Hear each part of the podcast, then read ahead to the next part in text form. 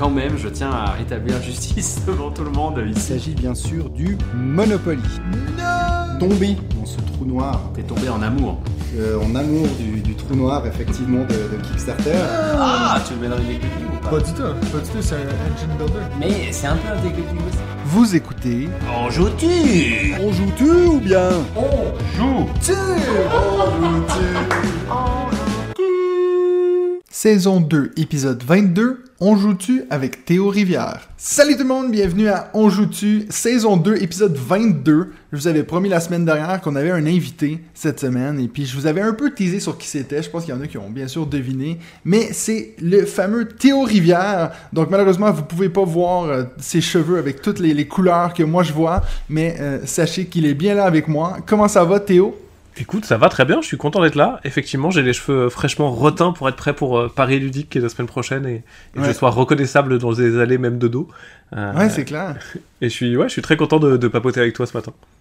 Parce que je pense que si t'arrives à quelque part t'as les, t'as les cheveux d'une couleur normale, les gens seraient comme mais c'est qui cet homme? C'est un sosie de Théo Rivière. Et clairement, en vrai, je me suis un peu piégé, tu vois, notamment aussi sur les, les Ouais. fringues. J'aime bien les vêtements un peu, euh, un peu foufou avec, avec des motifs.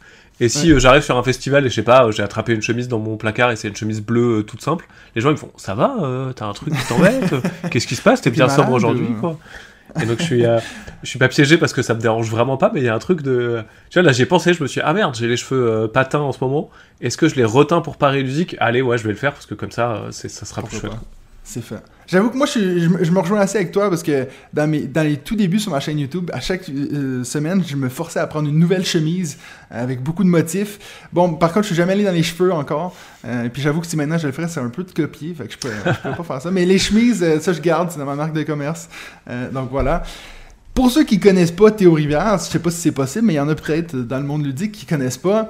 On parle de Monsieur Draftosaurus, The Loop, euh, Détective Charlie, La Maison des Souris, Oh My Brain, je vais arrêter après un moment, hein, mais je continue quand même pour te un peu lancer des fleurs. Na Naja Raja, j'ai toujours eu de la peine à le dire celle-là. Ah moi je le, je le le- moi je le gutturalise, je dis Nagaraja plutôt. Nagaraja. Voilà. Tu vois, c'est plus puis, facile d'un coup. euh, c'est plus facile. Et puis un autre jeu que je vous, je vous garde dans un instant, parce que ça va être mon, mon jeu de la semaine. Wow. Euh, donc, euh, petit, petit tease. Donc, bien sûr, on va en parler plus en long et en large de Thé- Théo. J'ai préparé tout plein de questions très professionnelles, mais on va garder le même format. Donc, on va passer sur nos euh, jeux de la semaine. Ensuite, on va parler avec Théo Rivière et on va finir avec notre fameux top 5, comme avec euh, quand on avait eu notre euh, invité Sébastien Pochon. J'avais proposé, euh, encore une fois, j'ai proposé à Théo de choisir le- la thématique pour le top 5. Il nous a sorti un thème très intéressant. Ça m'a pris. euh, je me suis bien creusé, euh, creusé la tête pour essayer de trouver ces cinq jeux-là. On va garder ça pour le troisième segment. On va passer d'abord à notre premier segment.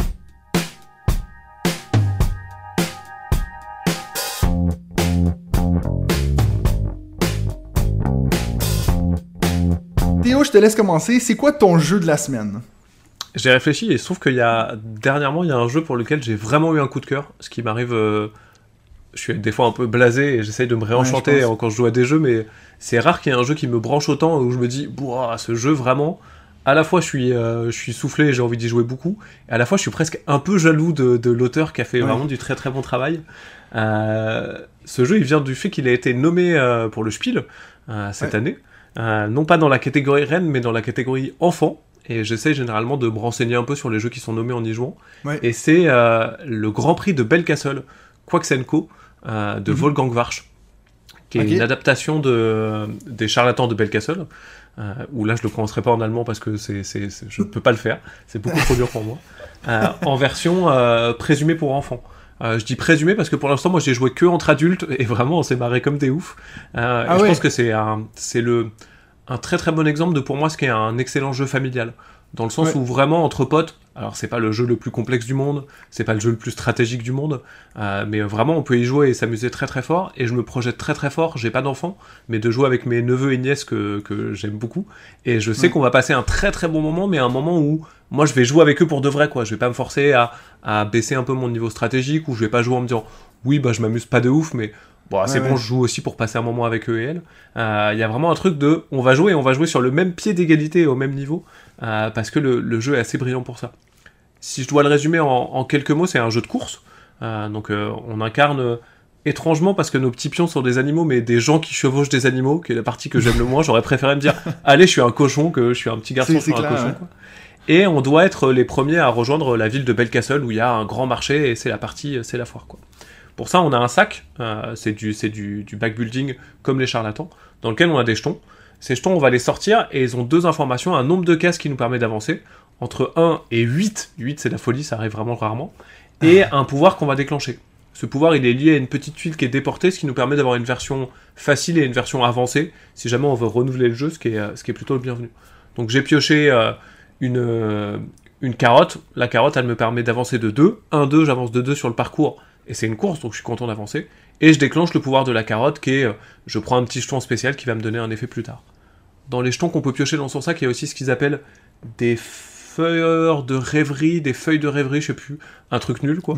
Euh, on n'est pas très content de les piocher ces, ces jetons-là au début, euh, parce qu'ils font rien du tout, ils nous font pas avancer, on les met de côté sur un plateau. Dès qu'on en a trois, ça déclenche une phase d'achat. Cette phase d'achat, c'est on a récolté des gemmes de différentes petites manières avec nos jetons, euh, et ça nous permet de prendre des nouveaux jetons, de les remettre dans notre sac, on prend tous les jetons qu'on avait sortis, on les remet, et puis hop, c'est parti, c'est à la personne, euh, c'est à la personne suivante de jouer. Donc on, on backbuild de cette manière-là. Il y a vraiment un rythme de jeu qui est super fort parce qu'à ton tour, c'est tu sors un jeton, t'appliques ce qu'il y a dessus, et puis c'est à la personne suivante de jouer quoi. Donc le, Ouais. au niveau du rythme, qui est euh, moi vraiment un truc qui est, qui est essentiel pour moi dans les jeux. hein, le- la chose que j'aime le moins, c'est vraiment le, les temps morts quoi. Le downtime, ça m'insupporte très très vite. Là, Ouais. on est vraiment sur un rythme assez frénétique de je sors mon jeton, hop, j'avance de deux. Et un peu comme dans, dans tous ces jeux-là, et moi c'est un truc que j'aime beaucoup, il y a un côté un peu, un peu loterie de j'ai récupéré une betterave, non c'est pas les betteraves, c'est les radis blancs, Euh, j'ai récupéré un radis blanc qui fait avancer de 8, je suis trop content de l'avoir dans mon sac, mais je l'ai pas encore pioché. Et donc à chaque cours, à chaque tour, j'ai cette petite excitation de allez c'est mon radis, c'est mon radis, oui c'est Ouais. moi, oui j'avance de 8. Et donc, Un peu passe comme dans les charlatans au final. Ouais, ouais, clairement, c'est ça, ça émule assez bien ces, ces sensations-là. Et donc j'ai trouvé que c'était euh, ouais, non, vraiment brillant en, en tout point. Et vraiment un jeu auquel, euh, même si vous êtes des adultes, penchez-vous dessus. Euh, ça vaut le coup d'y jouer parce que vraiment c'est euh, c'est c'est vraiment très très chouette. Quoi. Bon, du coup, en plus, il a, il a perdu récemment. Parce que c'est c'est Oui. pas celui-là qui a gagné. Finalement, c'est Zumzerberg ou je sais pas trop quoi. Ouais, la semaine passée, j'ai pas réussi à le prononcer. J'ai été assez étonné que ça soit. ah, je vais essayer. C'est pas Zauberberg. C'est- Zauberberg, c'est Mais ça. je crois que je le dis. Je suis pas certain de bien le dire non plus. Mon allemand est vraiment pas terrible. Euh, Alors que le mien est impeccable. J'ai été assez étonné euh, pour le coup. Alors c'est le seul auquel j'ai pas encore joué, mais ça avait l'air un peu plus, euh, un peu plus gadget, un peu plus gimmick. Euh, Mais faut avouer que bah voilà, le- la mise en scène est vraiment merveilleuse. Il se passe un truc qui est très très fort. Euh, J'étais moins fan du troisième d'ailleurs de, de Tréfuté Junior que j'ai trouvé ouais euh, sympathique mais pas euh, pas renversant. Là Ouais. où là où vraiment les- les- le Grand Prix de Belcastle a un côté de ouais c'est brillant comme c'est les charlatans en différent et en beaucoup plus accessible. Il y a vraiment un Ouais. truc impressionnant sur ça. Mais pour toi qui dis que du, le- du côté créateur, te- t'étais jaloux, c'est quoi qui diffère? C'est quoi le côté que t'es jaloux que t'étais pas jaloux de euh, les charlatans? Je sais pas, il y a vraiment eu un truc de j'ai joué, je me suis dit, Ouah, c'est tellement bien, il a tellement fait un chouette Ouais. travail. Je, je- j'étais pas jaloux tant du jeu, je crois. De euh, Wolfgang Warsch, c'est clairement un auteur que, que j'admire très très fort parce que The Mind est dans mes jeux préférés. Euh, les Ah. Tavernes de la Vallée Profonde, c'est vraiment très bien. Euh, les Charlatans de Belcastle, c'est assez merveilleux.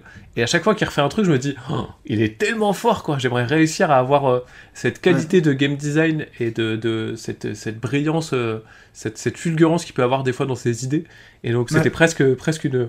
Mais c'est une jalousie assez positive, hein. vraiment, ça m'a pas mis le somme. Ouais, mais euh, ça m'a fait vraiment un truc de me dire, oh, il est tellement fort, là là. Vraiment, c'est. Bon, c'est- drôle parce que avant que j'embarque sur mon jeu de la semaine, il faut quand même que je fasse un petit retour sur le fait que tu as dit que ton- tes jeux préférés c'est The Mind, alors que je passe la majorité de mon temps sur ce podcast à, à réduire ce jeu. Mais c'est vrai que t'es pas le premier qui nous le dit. Il y a justement Sébastien Pochon quand on l'a eu sur le podcast. Il nous a aussi parlé d'à quel point c'était du génie ce jeu-là. Puis je pense qu'il y a vraiment un côté que moi je comprends pas.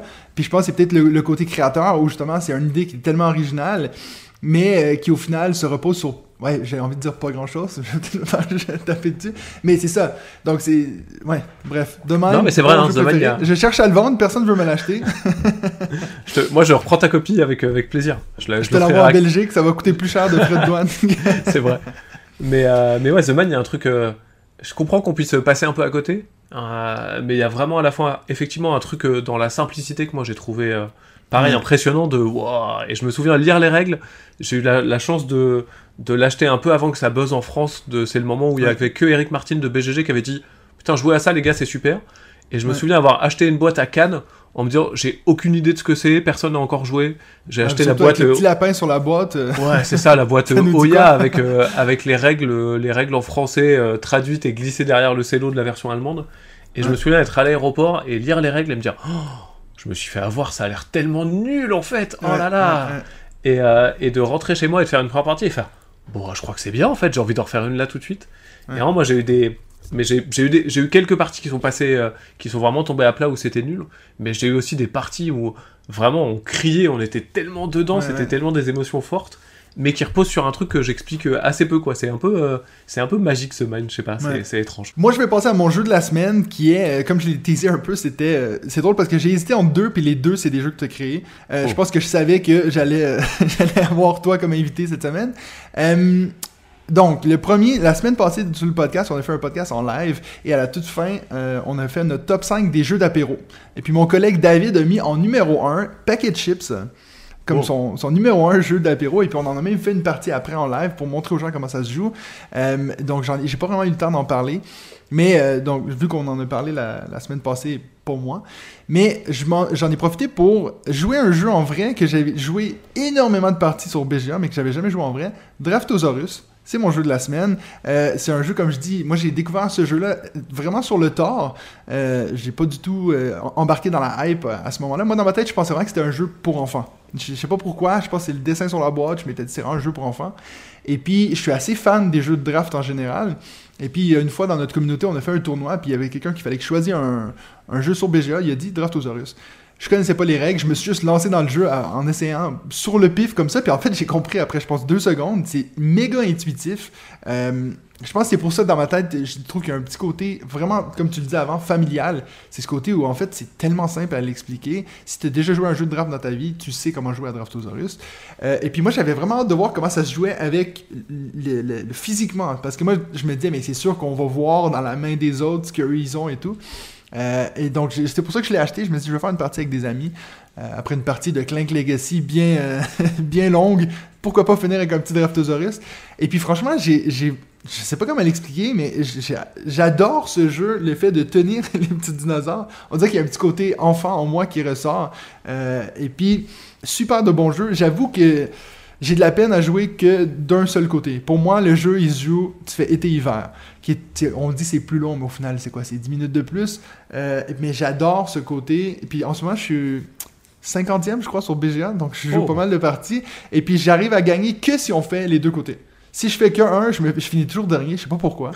Mais euh, donc pour ceux qui connaissent pas, c'est super simple. En fait, c'est un jeu de draft où à la place que ce soit les cartes qui te dictent ce que, tu vas faire à ce tour-ci, c'est vraiment de où tu vas placer ton dinosaure dans ton parc. Bien sûr, il y aura des contraintes des fois, comme par exemple, euh, il y a une sur le, côté été, on a deux choix. Soit il y a un, enclos où on va que pouvoir mettre le même style de dinosaure, parce qu'il y en a, je crois, six différents, c'est ça? Ouais, c'est ça, ouais.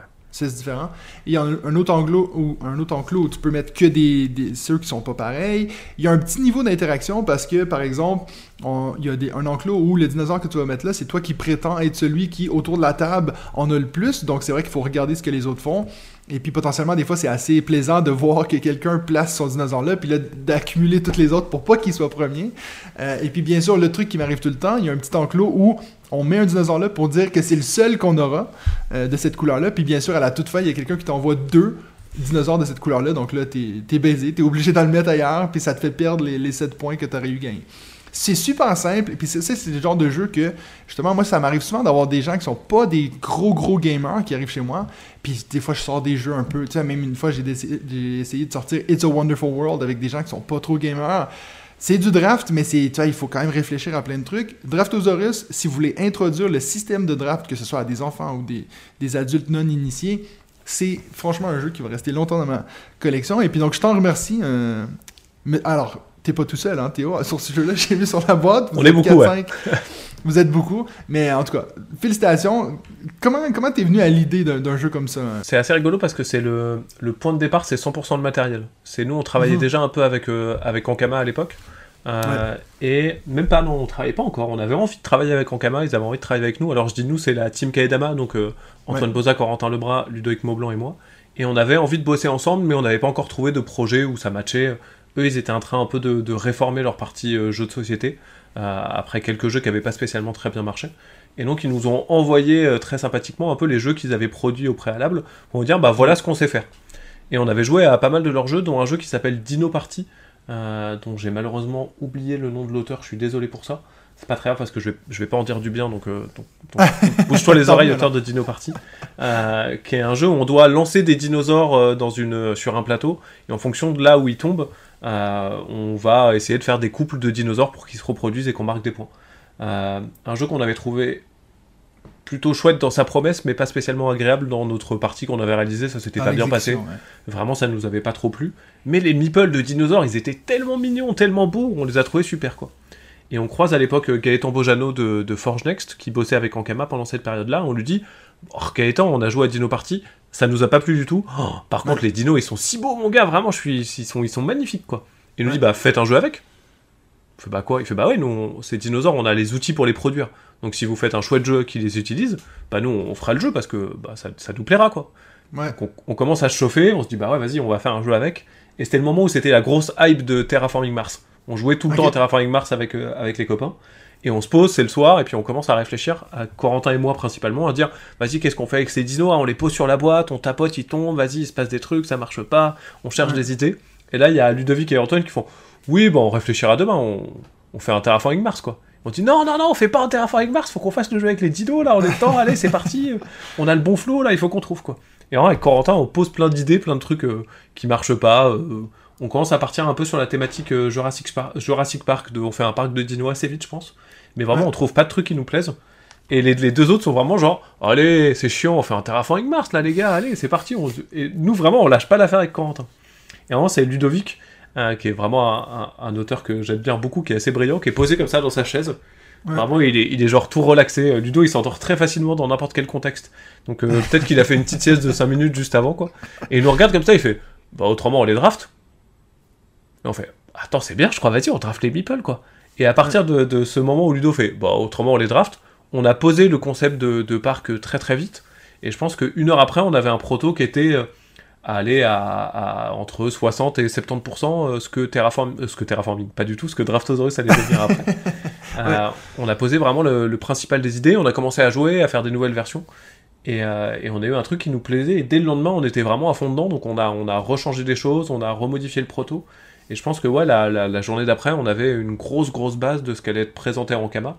Derrière, il y a eu pas mal de boulot d'affinage, de, gestion de, ce qu'est- qu'est-ce qu'il y aurait sur les phases 2D, des différents enclos. Il n'y avait pas du tout la partie hiver à ce moment-là, elle est arrivée un peu plus tard. Mais on, a posé euh, vraiment toute, toute une grosse partie du jeu à ce moment-là. Et après, bah, euh, ça a roulé parce que c'était. euh, ouais, il y a vraiment ce truc de. On a, on a réussi à garder une. Ce qui est dur sur les projets de création, c'est la, la fatigue. Au bout d'un moment, t'en as un peu marre et puis bah, tu Ouais. galères un peu à bosser sur tes jeux. Et là, on a été dedans euh, vraiment à 100% pendant, pendant toute la réalisation, donc c'était vraiment très agréable. Est-ce que vous attendiez à ce genre de succès avec ce jeu-là? Je c'est dur à dire en fait. Ouais. Est-ce qu'on sait qu'un jeu va. Un En fait, ce qui est, ce qui est bizarre, c'est que Antoine Boza, pas mal. C'est-à-dire que Antoine, il a, quand on a fini, il a fait genre, les gars, je crois que c'est vraiment bien quoi. Alors avec un peu de Ah ouais. retenue quand même, mais Antoine, il avait, mais je pense qu'il a, il a un flair qui est plus important que la moyenne des gens. Mais Antoine, il avait un petit Ouais. truc de dire, je crois que c'est vraiment chouette quand même quoi. Là où Ouais. moi j'avais un peu d'inquiétude, mais qui correspond un peu à mes goûts de joueur aussi, euh, de j'avais le sentiment que c'était chouette, que ça marchait bien, mais que c'était pas d'une originalité folle. Donc il me manquait Ouais. un petit truc pour me dire, bon les gars, ça défonce tout parce que ça, ça, ça, ça change la donne. Et après, ce qui nous a un peu, pas rassuré, mais ce qui nous a conforté dans le. Peut-être qu'il y a un truc, c'est les tests. On a, c'est un jeu qu'on a beaucoup fait tourner, en partie un peu sur des, des festivals locaux et avec des gens qu'on connaissait pas très bien. Et Ouais. force est de constater que vraiment toutes les parties se passaient très bien, les gens étaient vraiment ravis, ils avaient envie de rejouer derrière. Donc ça, c'est quand même plutôt un indicateur de, ok, il se passe un truc, c'est plutôt, plutôt cool. Euh, après, clairement, on s'attendait à ce que ça fonctionne un peu aussi parce que bah, quand on propose un jeu à un éditeur, c'est parce qu'on y croit. Mais je- Ouais. on, on s'attendait pas à ce que ça fonctionne euh, aussi bien, euh, malgré le fait qu'en plus c'est un jeu qui a eu pas mal de problèmes d'approvisionnement et qui a été vraiment très régulièrement en, en rupture. Ouais. Puis, euh, parce qu'en plus, c'est ce que j'ai nommé avant, le fait de euh, devoir vraiment cacher ce qu'on a dans notre main. Est-ce que c'est quelque chose que c'est déjà sorti comme problème dans le jeu? Est-ce qu'il y en a qui vous ont dit Ouais, moi ça, m'embête que les autres voient ce que j'ai dans ma main? Je sais pas si tu vois ce que je veux dire. très clairement, ça et à la fois, euh, notamment euh, aux US, les Américains ont vraiment un retour de ah là là, on transmet des germes en se passant les dinosaures de main à main qu'on Ah n'aurait ouais. vraiment pas envisagé. Euh, donc je sais Alors qu'avec gens. des cartes, euh, c'est la même chose.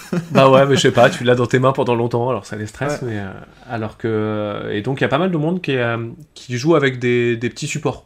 Souvent on m'a dit ah j'utilise les gobelets de Perudo, ils sont absolument parfaits. Mais euh, Ah, des bah petites ouais. boîtes, moi je sais que je, chez moi j'ai beaucoup de.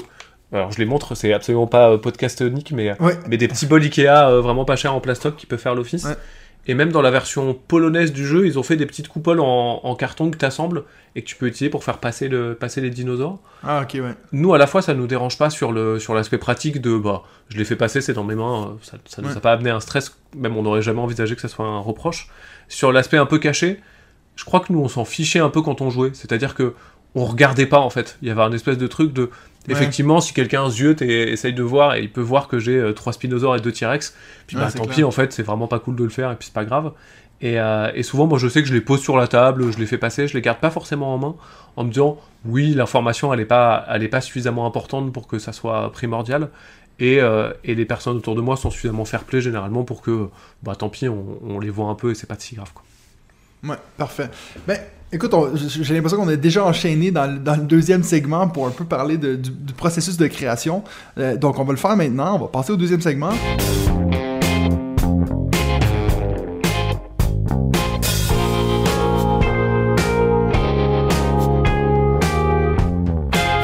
Euh, j'ai plusieurs styles de questions pour toi, Théo, parce que oui, je suis super intéressé par ton côté créateur, parce que bien sûr, hein, c'est un nom qu'on trouve souvent sur les boîtes maintenant, Théo Rivière, mais je suis aussi très intéressé par ton côté joueur. Ouais. C'est-à-dire, je pense que c'est peut-être quelque chose qui est un peu moins exploré euh, dans tes interviews et tout, mais moi, ça m'intéresse de savoir, c'est comment que tu es tombé dans le monde du jeu toi-même. Donc, en tant que joueur, bien sûr. Euh, ça a pris un peu de temps et c'est un parcours un peu euh, qui est passé par, euh, par différentes petites étapes euh, un peu dans tous les coins. De, euh, je je l'ai compris un peu plus tard, mais j'ai vraiment très très peu joué en famille. C'est-à-dire que j'ai presque jamais joué avec mes parents, j'ai joué un peu avec ma grande sœur euh, qui a 50 de plus que moi, avec qui on s'entendait très bien, mais il y avait une grosse différence d'âge quand même, donc euh, on n'a pas spécialement partagé des grands moments de jeu.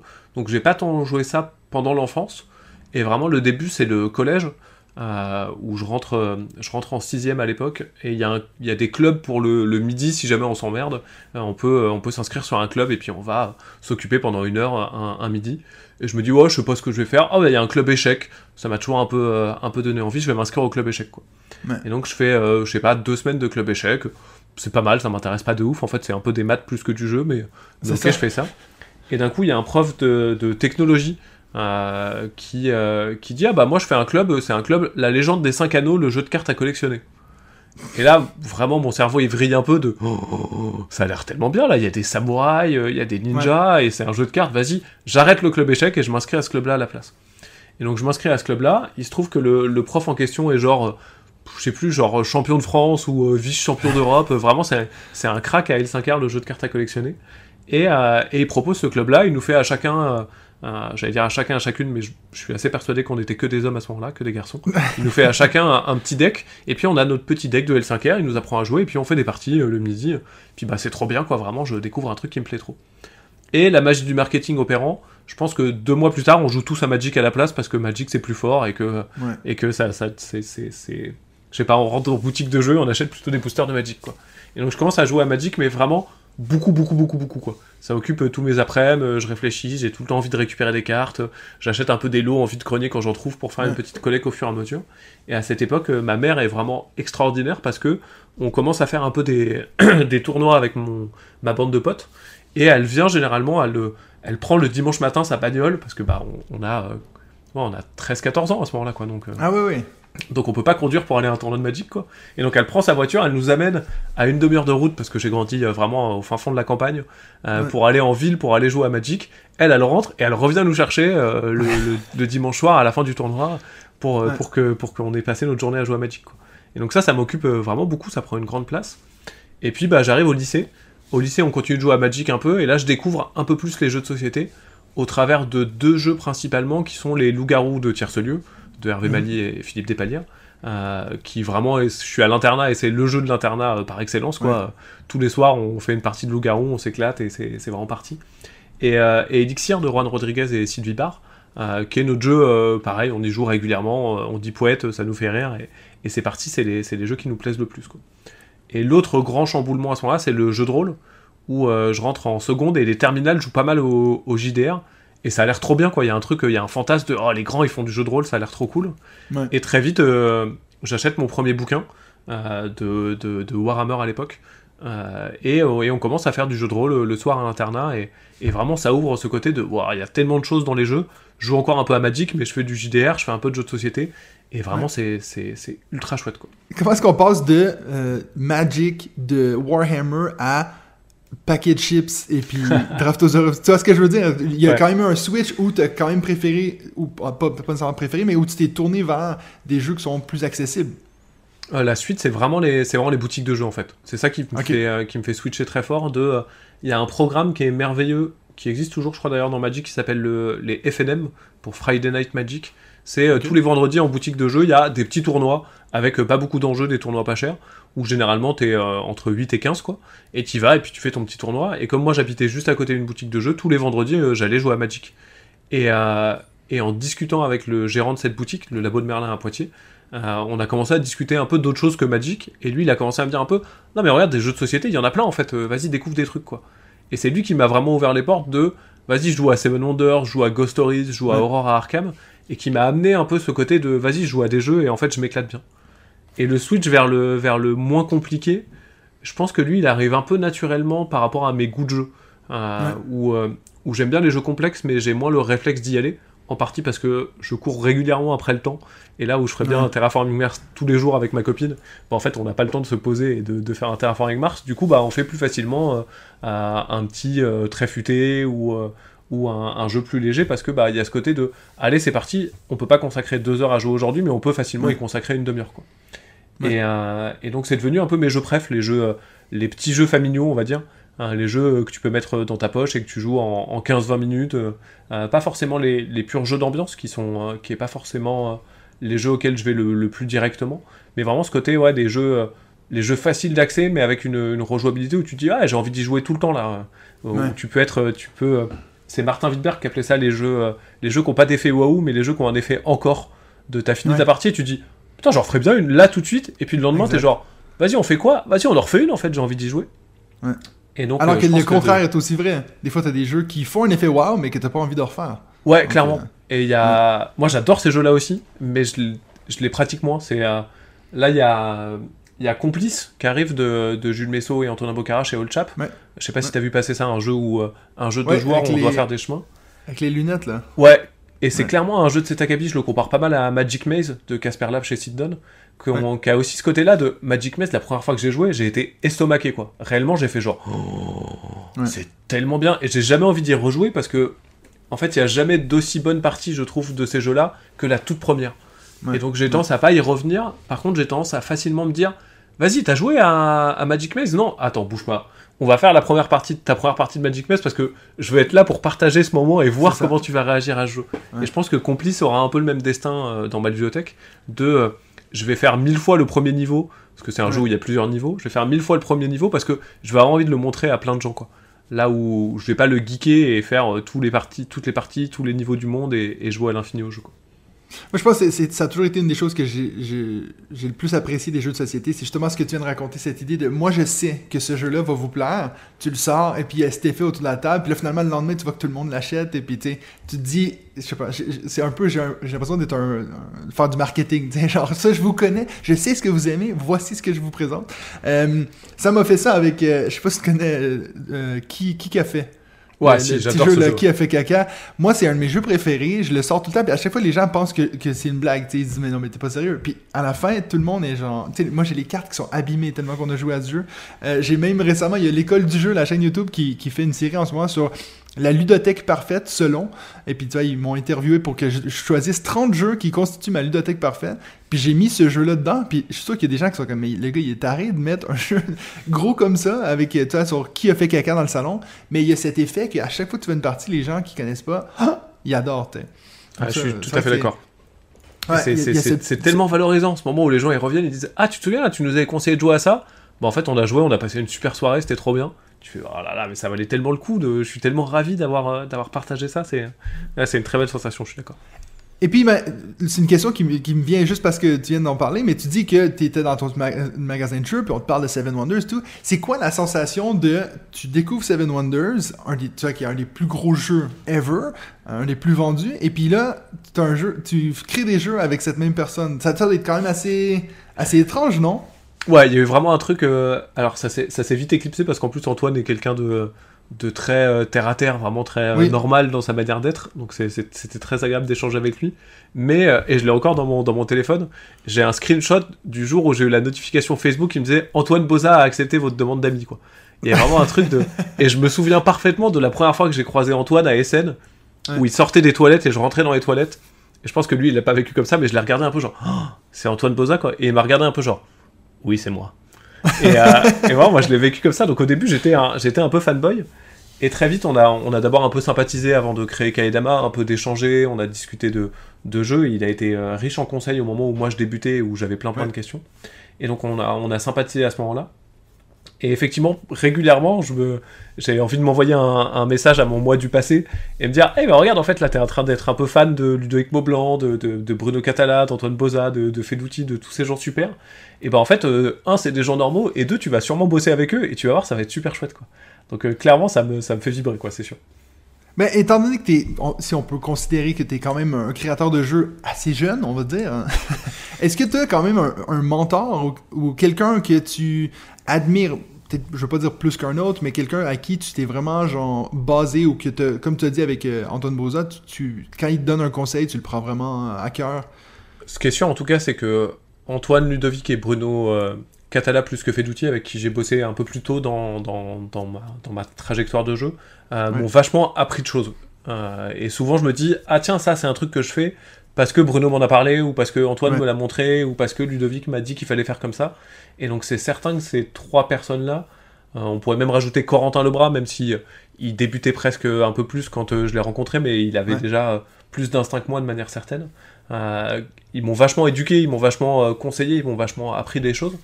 C'est un petit peu moins vrai aujourd'hui parce qu'il y a eu suffisamment de, de transmission et parce que j'ai réussi à acquérir au fur et à mesure, notamment avec Antoine, avec qui on a beaucoup bossé, cette, cette capacité de dire Non, Antoine, je suis pas d'accord avec toi, je sais que t'as Ouais. presque tout le temps raison, mais Ce pas cette fois. être difficile au début. euh. Ouais, au début, vraiment, il y avait ce truc de. Bah, il y a Antoine qui dit un truc, bah, c'est la vérité, en fait. Bah, je vais le faire comme il a dit, parce que.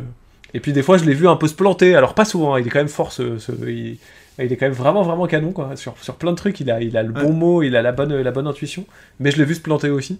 Et donc, maintenant, j'ai un peu acquéri, euh, j'ai un peu acquis cette, euh, cette capacité de se dire non, je remets en question la parole d'Antoine, parce que là, je suis pas d'accord. Mais Ouais. au départ, c'était compliqué, ouais, c'est sûr. Puis donc là, bon, t'es surtout en train de travailler avec des, créateurs francophones. Est-ce qu'il y en a que t'as pas encore eu la chance de travailler avec dans le milieu peut-être plutôt anglophone? Pas nécessairement, c'est peut-être aussi quelqu'un euh, dans le monde francophone, mais est-ce que t'as des créateurs que tu dis ça, cette personne-là, j'aime vraiment tout ce qu'ils font, j'aimerais trop faire un jeu avec eux? Il y a pas mal de monde euh, avec qui, euh, avec qui j'aimerais bosser au final. Euh, alors le boss de fin de niveau, et j'ai eu l'occasion de le rencontrer deux trois fois, mais ça, ça va être compliqué parce qu'il fait peu de choses. C'est quand même Richard Garfield, quoi, qui est quand même euh, Ouais. vraiment un auteur course. dont j'estime énormément le boulot, qui a fait des trucs formidables, des trucs que j'aime pas du tout non plus d'ailleurs, mais, euh, mais c'est quand même un auteur euh, vraiment très très fort et j'adorerais échanger avec lui un peu plus.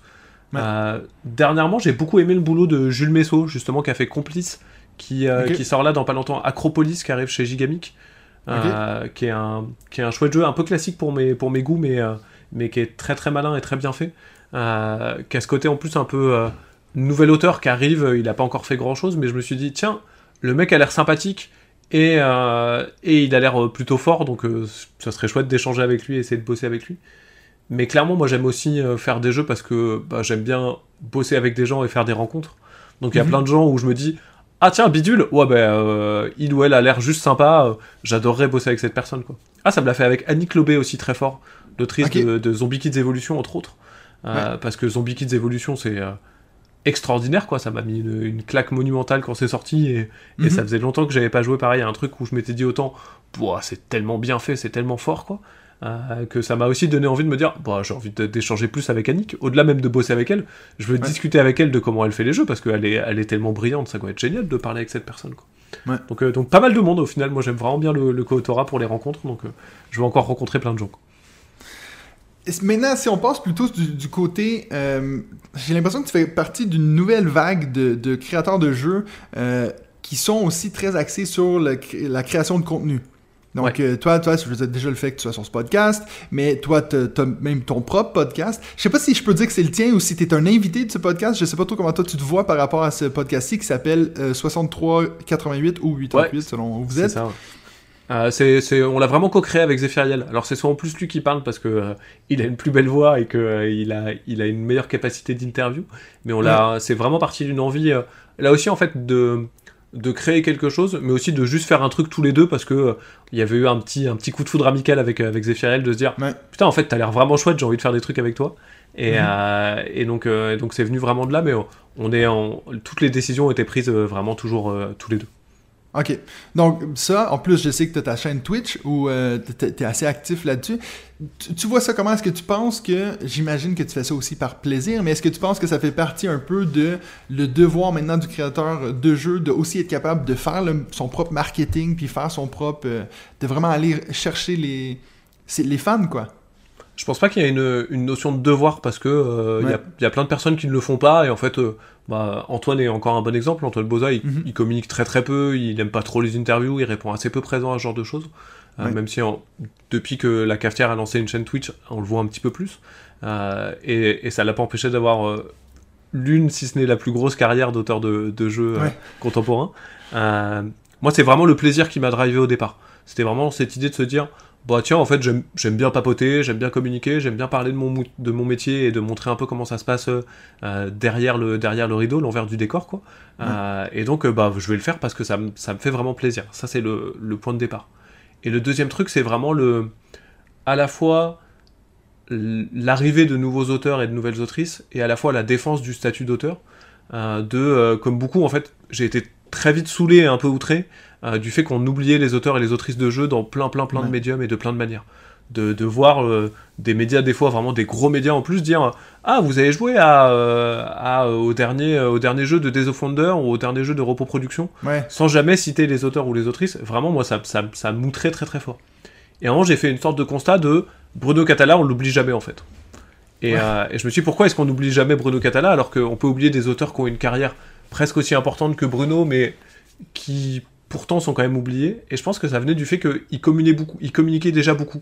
Donc on- tout le monde avait un peu sa tête, tout le monde le connaissait. Ouais.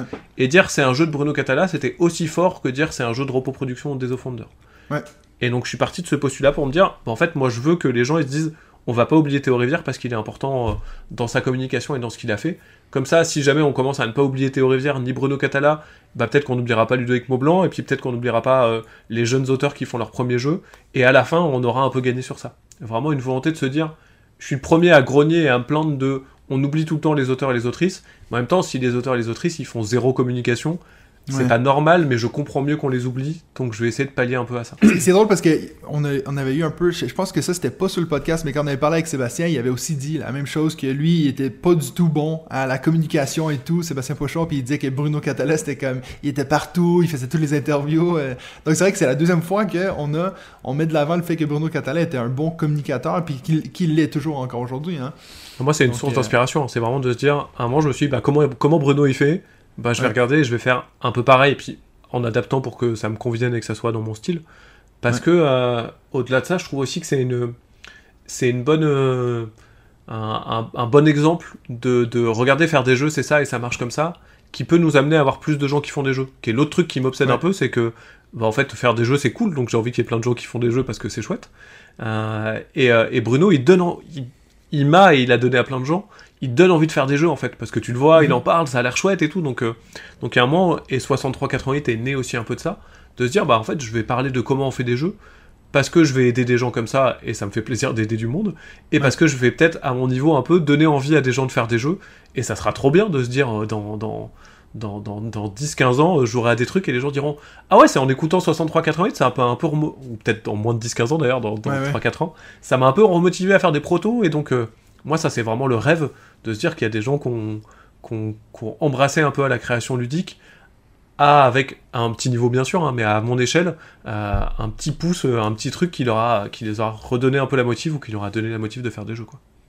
C'est drôle parce que tu dis ça, mais moi j'ai directement pensé à ça quand tu me parlais de ton, de ton prof qui avait sa petite ligue de, de, Magic. Ça m'a fait penser très, euh, peut-être égoïstement, que peut-être que moi ça m'arrivera aussi parce que moi je suis aussi enseignant et puis j'ai aussi euh, créé un club de jeux de société. Donc peut-être que je sais pas, je suis en train de créer le prochain Théo Rivière. Qui sait? Ouais, et- mais c'est vraiment. Et c'est le. Là, moi, j'ai eu deux fois, là, sur. euh, C'était les deux premières fois, mais j'ai une émission sur Twitch qui s'appelle Prototypes, euh, où l'idée, c'est que les gens peuvent m'envoyer des pitchs de leurs protos. Euh, je les regarde pas avant, je les découvre en live et je les débriefe un peu. À la fois, plus sur la, la manière dont ils pitchent le jeu, de dire, bah, ta vidéo, tu vois, là, elle est trop longue, ça va faire chier un éditeur, attention, là, t'as pas mis, c'était un jeu coopératif alors que c'est important. Ouais. Et des fois, un tout petit peu de game design, mais comme j'ai pas joué au proto, c'est dur, mais de dire, ou fais gaffe là, euh, tes, tes 54 cartes événements, c'est peut-être un, petit peu trop de Ouais. cartes événements quoi. Et, euh, et suite à Prototypes, là j'ai eu, euh, donc je l'ai fait 7-8 fois je pense maintenant l'émission. Euh, donc euh, à chaque fois je fais passer entre euh, environ 4-5 protos, donc je dois avoir une quarantaine de protos, allez une trentaine de protos qui sont passés. Et là je viens de relire le contrat parce que l'auteur avait des questions du deuxième jeu qui n'a pas été repéré directement dans l'émission, il y en a un qui a été repéré directement, mais qui est passé dans Prototypes et qui derrière a trouvé un éditeur. Ah, et les c'est deux chouette, fois, ça m'a apporté une joie qui était presque plus grande que quand j'ai signé certains de mes jeux, Ouais. parce que je commence à avoir un, un petit peu l'habitude sur ça, donc c'est un peu moins une, une forme d'excitation pour moi. Et vraiment, ça m'a amené un truc de me dire, c'est tellement fort de, il s'est passé quelque chose. C'est évidemment pas ma responsabilité parce que bah, c'est le boulot de l'auteur qui a fait que son jeu a été signé, mais j'ai amené un tout petit truc. Il y a euh, une micro brique dans la maison qui est euh, ma brique à moi et la brique de prototypes qui a amené ce jeu à arriver sur le marché. À un moment, ça va sortir, les gens ils vont y jouer, ils vont trouver ça bien. Et, euh, et ça m'a apporté ouais, un, un- un bonheur vraiment très très important. Quoi. Faudrait qu'il y ait une petite mention de, de ton nom dans le livre des règles. Merci beaucoup à Théo Rivière. J'avoue que j'espère être dans les remerciements. euh, ça m'arrive, ça m'arrive, ça arrive quelques fois aussi parce que bah je, j'ai ponctuellement j'ai donné des conseils ou j'ai relu des, des contrats ou euh, ou ça, ça m'arrive, ça m'arrive d'être sollicité. Généralement, si j'ai le temps, j'accepte de le faire. Euh, et donc c'est vrai que quand tu rouvres le livret et que tu vois merci à Théo pour son aide, bah, pareil, ça, ça, ça, ça m'apporte un truc qui est, qui, est, qui, est, qui est vraiment assez fort pour le coup. C'est drôle, je parlais avec. euh, on a fait un week-end de jeu euh, avec certains de mes abonnés, et puis j'avais euh, Ben et Lily des recettes ludiques, je crois que tu Ah, connais. Je les aime beaucoup. et ouais. puis j'ai eu une discussion avec Lily qui m'a fait vraiment rire parce que, en fait, j'imagine que tu as déjà rencontré ça dans le milieu du jeu, mais à chaque fois que moi je parle à des amis qui sont externes de ce milieu-là, puis qui disent Ouais, je suis fan de jeux, j'ai 200 jeux chez moi, j'ai un podcast, il y a toujours quelqu'un qui dit Ah, mais, mais toi, est-ce que tu vas créer un jeu?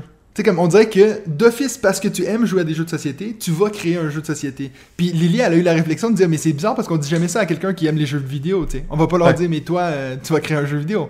Peut-être parce qu'on pense que c'est facile ou que c'est plus accessible de créer un jeu euh, de société. Tu vois ça comment? Tout le monde peut créer des jeux ou pas? En fait, ce qui, est, ce qui est juste dans ce que tu racontes, et je m'étais jamais fait la remarque, c'est que c'est. J'ai l'impression que c'est un peu le seul truc. Tu vois, genre, moi, je lis beaucoup, beaucoup de mangas et de comics, Ouais. j'adore ça. Personne m'a dit, bah, tu veux pas faire un manga, là euh, Ça bien, t'as une, t'as une bonne culture, quoi. Non, c'est- c'est c'est impossible. Je pense que ça vient en partie de la création ludique. Elle demande pas de compétences techniques pures. C'est-à-dire que Ouais. là, si toi, tu veux faire un jeu, bah, en fait, tu prends des bouts de papier, euh, t'écris euh, t'écris des cartes euh, en déchirant. Mon premier proto, j'avais même déchiré le papier à la règle parce que j'avais pas de ciseaux là où j'étais en train de le faire. Et puis, bah, tu joues avec et ça marche, en fait. C'est Ouais. c'est- c'est possible en 20 minutes pour n'importe qui de créer un jeu. Il sera certainement pas terrible, c'est pas très grave, Ouais. mais c'est vraiment possible pour n'importe qui de se dire bah tiens je fais un memory, donc je prends le memory qui traîne dans, le, dans, le, dans la cave de mes parents, je le sors, j'écris des pouvoirs sur les tuiles, et c'est un memory avec des pouvoirs, bah c'est bon, c'est parti, j'ai créé un jeu quoi. Ouais. Donc il y a vraiment ce truc de c'est facile de poser quelque chose en fait. Et ça vraiment, j'invite les gens qui ont envie à- de se pencher de la- dans la création à le faire, parce que c'est le meilleur moyen d'apprendre à faire des jeux, c'est de faire plein de petits jeux, ou des plus gros si jamais vous en avez envie, un peu nuls ou un peu moyens, en, en s'en foutant un peu, parce que c'est- comme toutes les compétences, il y aura un truc de vous allez quand même progresser euh, en termes de compétences pas techniques mais euh, intellectuelles, de en le faisant plein de fois, vous allez quand même réussir à faire des meilleurs jeux à terme. Et donc Ouais. je pense qu'il y a ce truc un peu qui amène les gens à se dire, bah en fait je peux y arriver, c'est parti. Je prends, je prends mes morceaux de papier, je prends mon imprimante, je fais un proto et puis c'est parti, je fais quelque chose quoi. Néanmoins, je, je suis quand même persuadé que c'est- pas pour tout le monde et qu'il faut pas se forcer à le faire. C'est-à-dire Ouais. qu'il y y a effectivement un peu cette injonction à la création, euh, mais en fait, on peut adorer un truc et ne, ne jamais le faire. Moi, j'écoute tout le temps, tout le temps de la musique. J'aime vraiment beaucoup la musique. J'ai jamais, un peu quand j'étais ado, mais depuis que j'ai arrêté plus jamais, j'ai jamais eu, la- le truc de me dire j'ai envie de faire de la musique. Non, j'adore en écouter, mais j'ai pas envie de me pencher dessus et de- de- de- d'apprendre à en faire. Ça m'intéresse pas spécialement, quoi. Donc, si votre truc c'est de kiffer de jouer à des jeux, jouer à des jeux, c'est cool, vous n'avez pas besoin de créer pour être, pour être valable et c'est c'est pas essentiel dans votre parcours de joueur ou de joueuse. Ouais. Si par contre vous avez envie de créer des jeux, faites-le parce que c'est vraiment chouette. Et effectivement, le, le ticket d'entrée, on va dire, est, est facile en fait. Il y a pas de. Tu vois, tu veux, tu veux faire de la musique, tu peux pas prendre une guitare et te dire bah je fais un peu de guitare. Le début c'est horrible, t'es nul à chier quoi. Ouais, ça, ouais. Fait, ça fait vraiment un résultat qui est pas bien. Là, en fait, tu peux directement produire quelque chose qui sera sûrement pas terrible, peut-être mieux que prévu, hein, mais qui sera, qui sera jouable en fait. Ou potentiellement ton premier jeu, c'est Ark Nova. Toi, comme le créateur qui a que ça. Ou euh, tu vois, Top 10 de Aurélien Picollet, c'est son premier jeu. euh, Wolfgang Warsch, quand il fait The Mind, euh, quand il fait sa trilogie The Mind, La Taverne et Les Charlatans, est très futé. Sa quadrilogie en, en Ouais. deux ans, le mec il fait ses quatre jeux qui sont monumentaux tous les quatre. Ouais, Ah, avant ça, il a sorti un seul jeu qui a été un peu oublié et qui était pas terrible. Quoi. Il y a Ouais. vraiment un truc de. C'est. Ça peut arriver d'avoir une fulgurance et de faire des trucs vraiment bien très vite. Euh, Mais voilà, il faut pas se.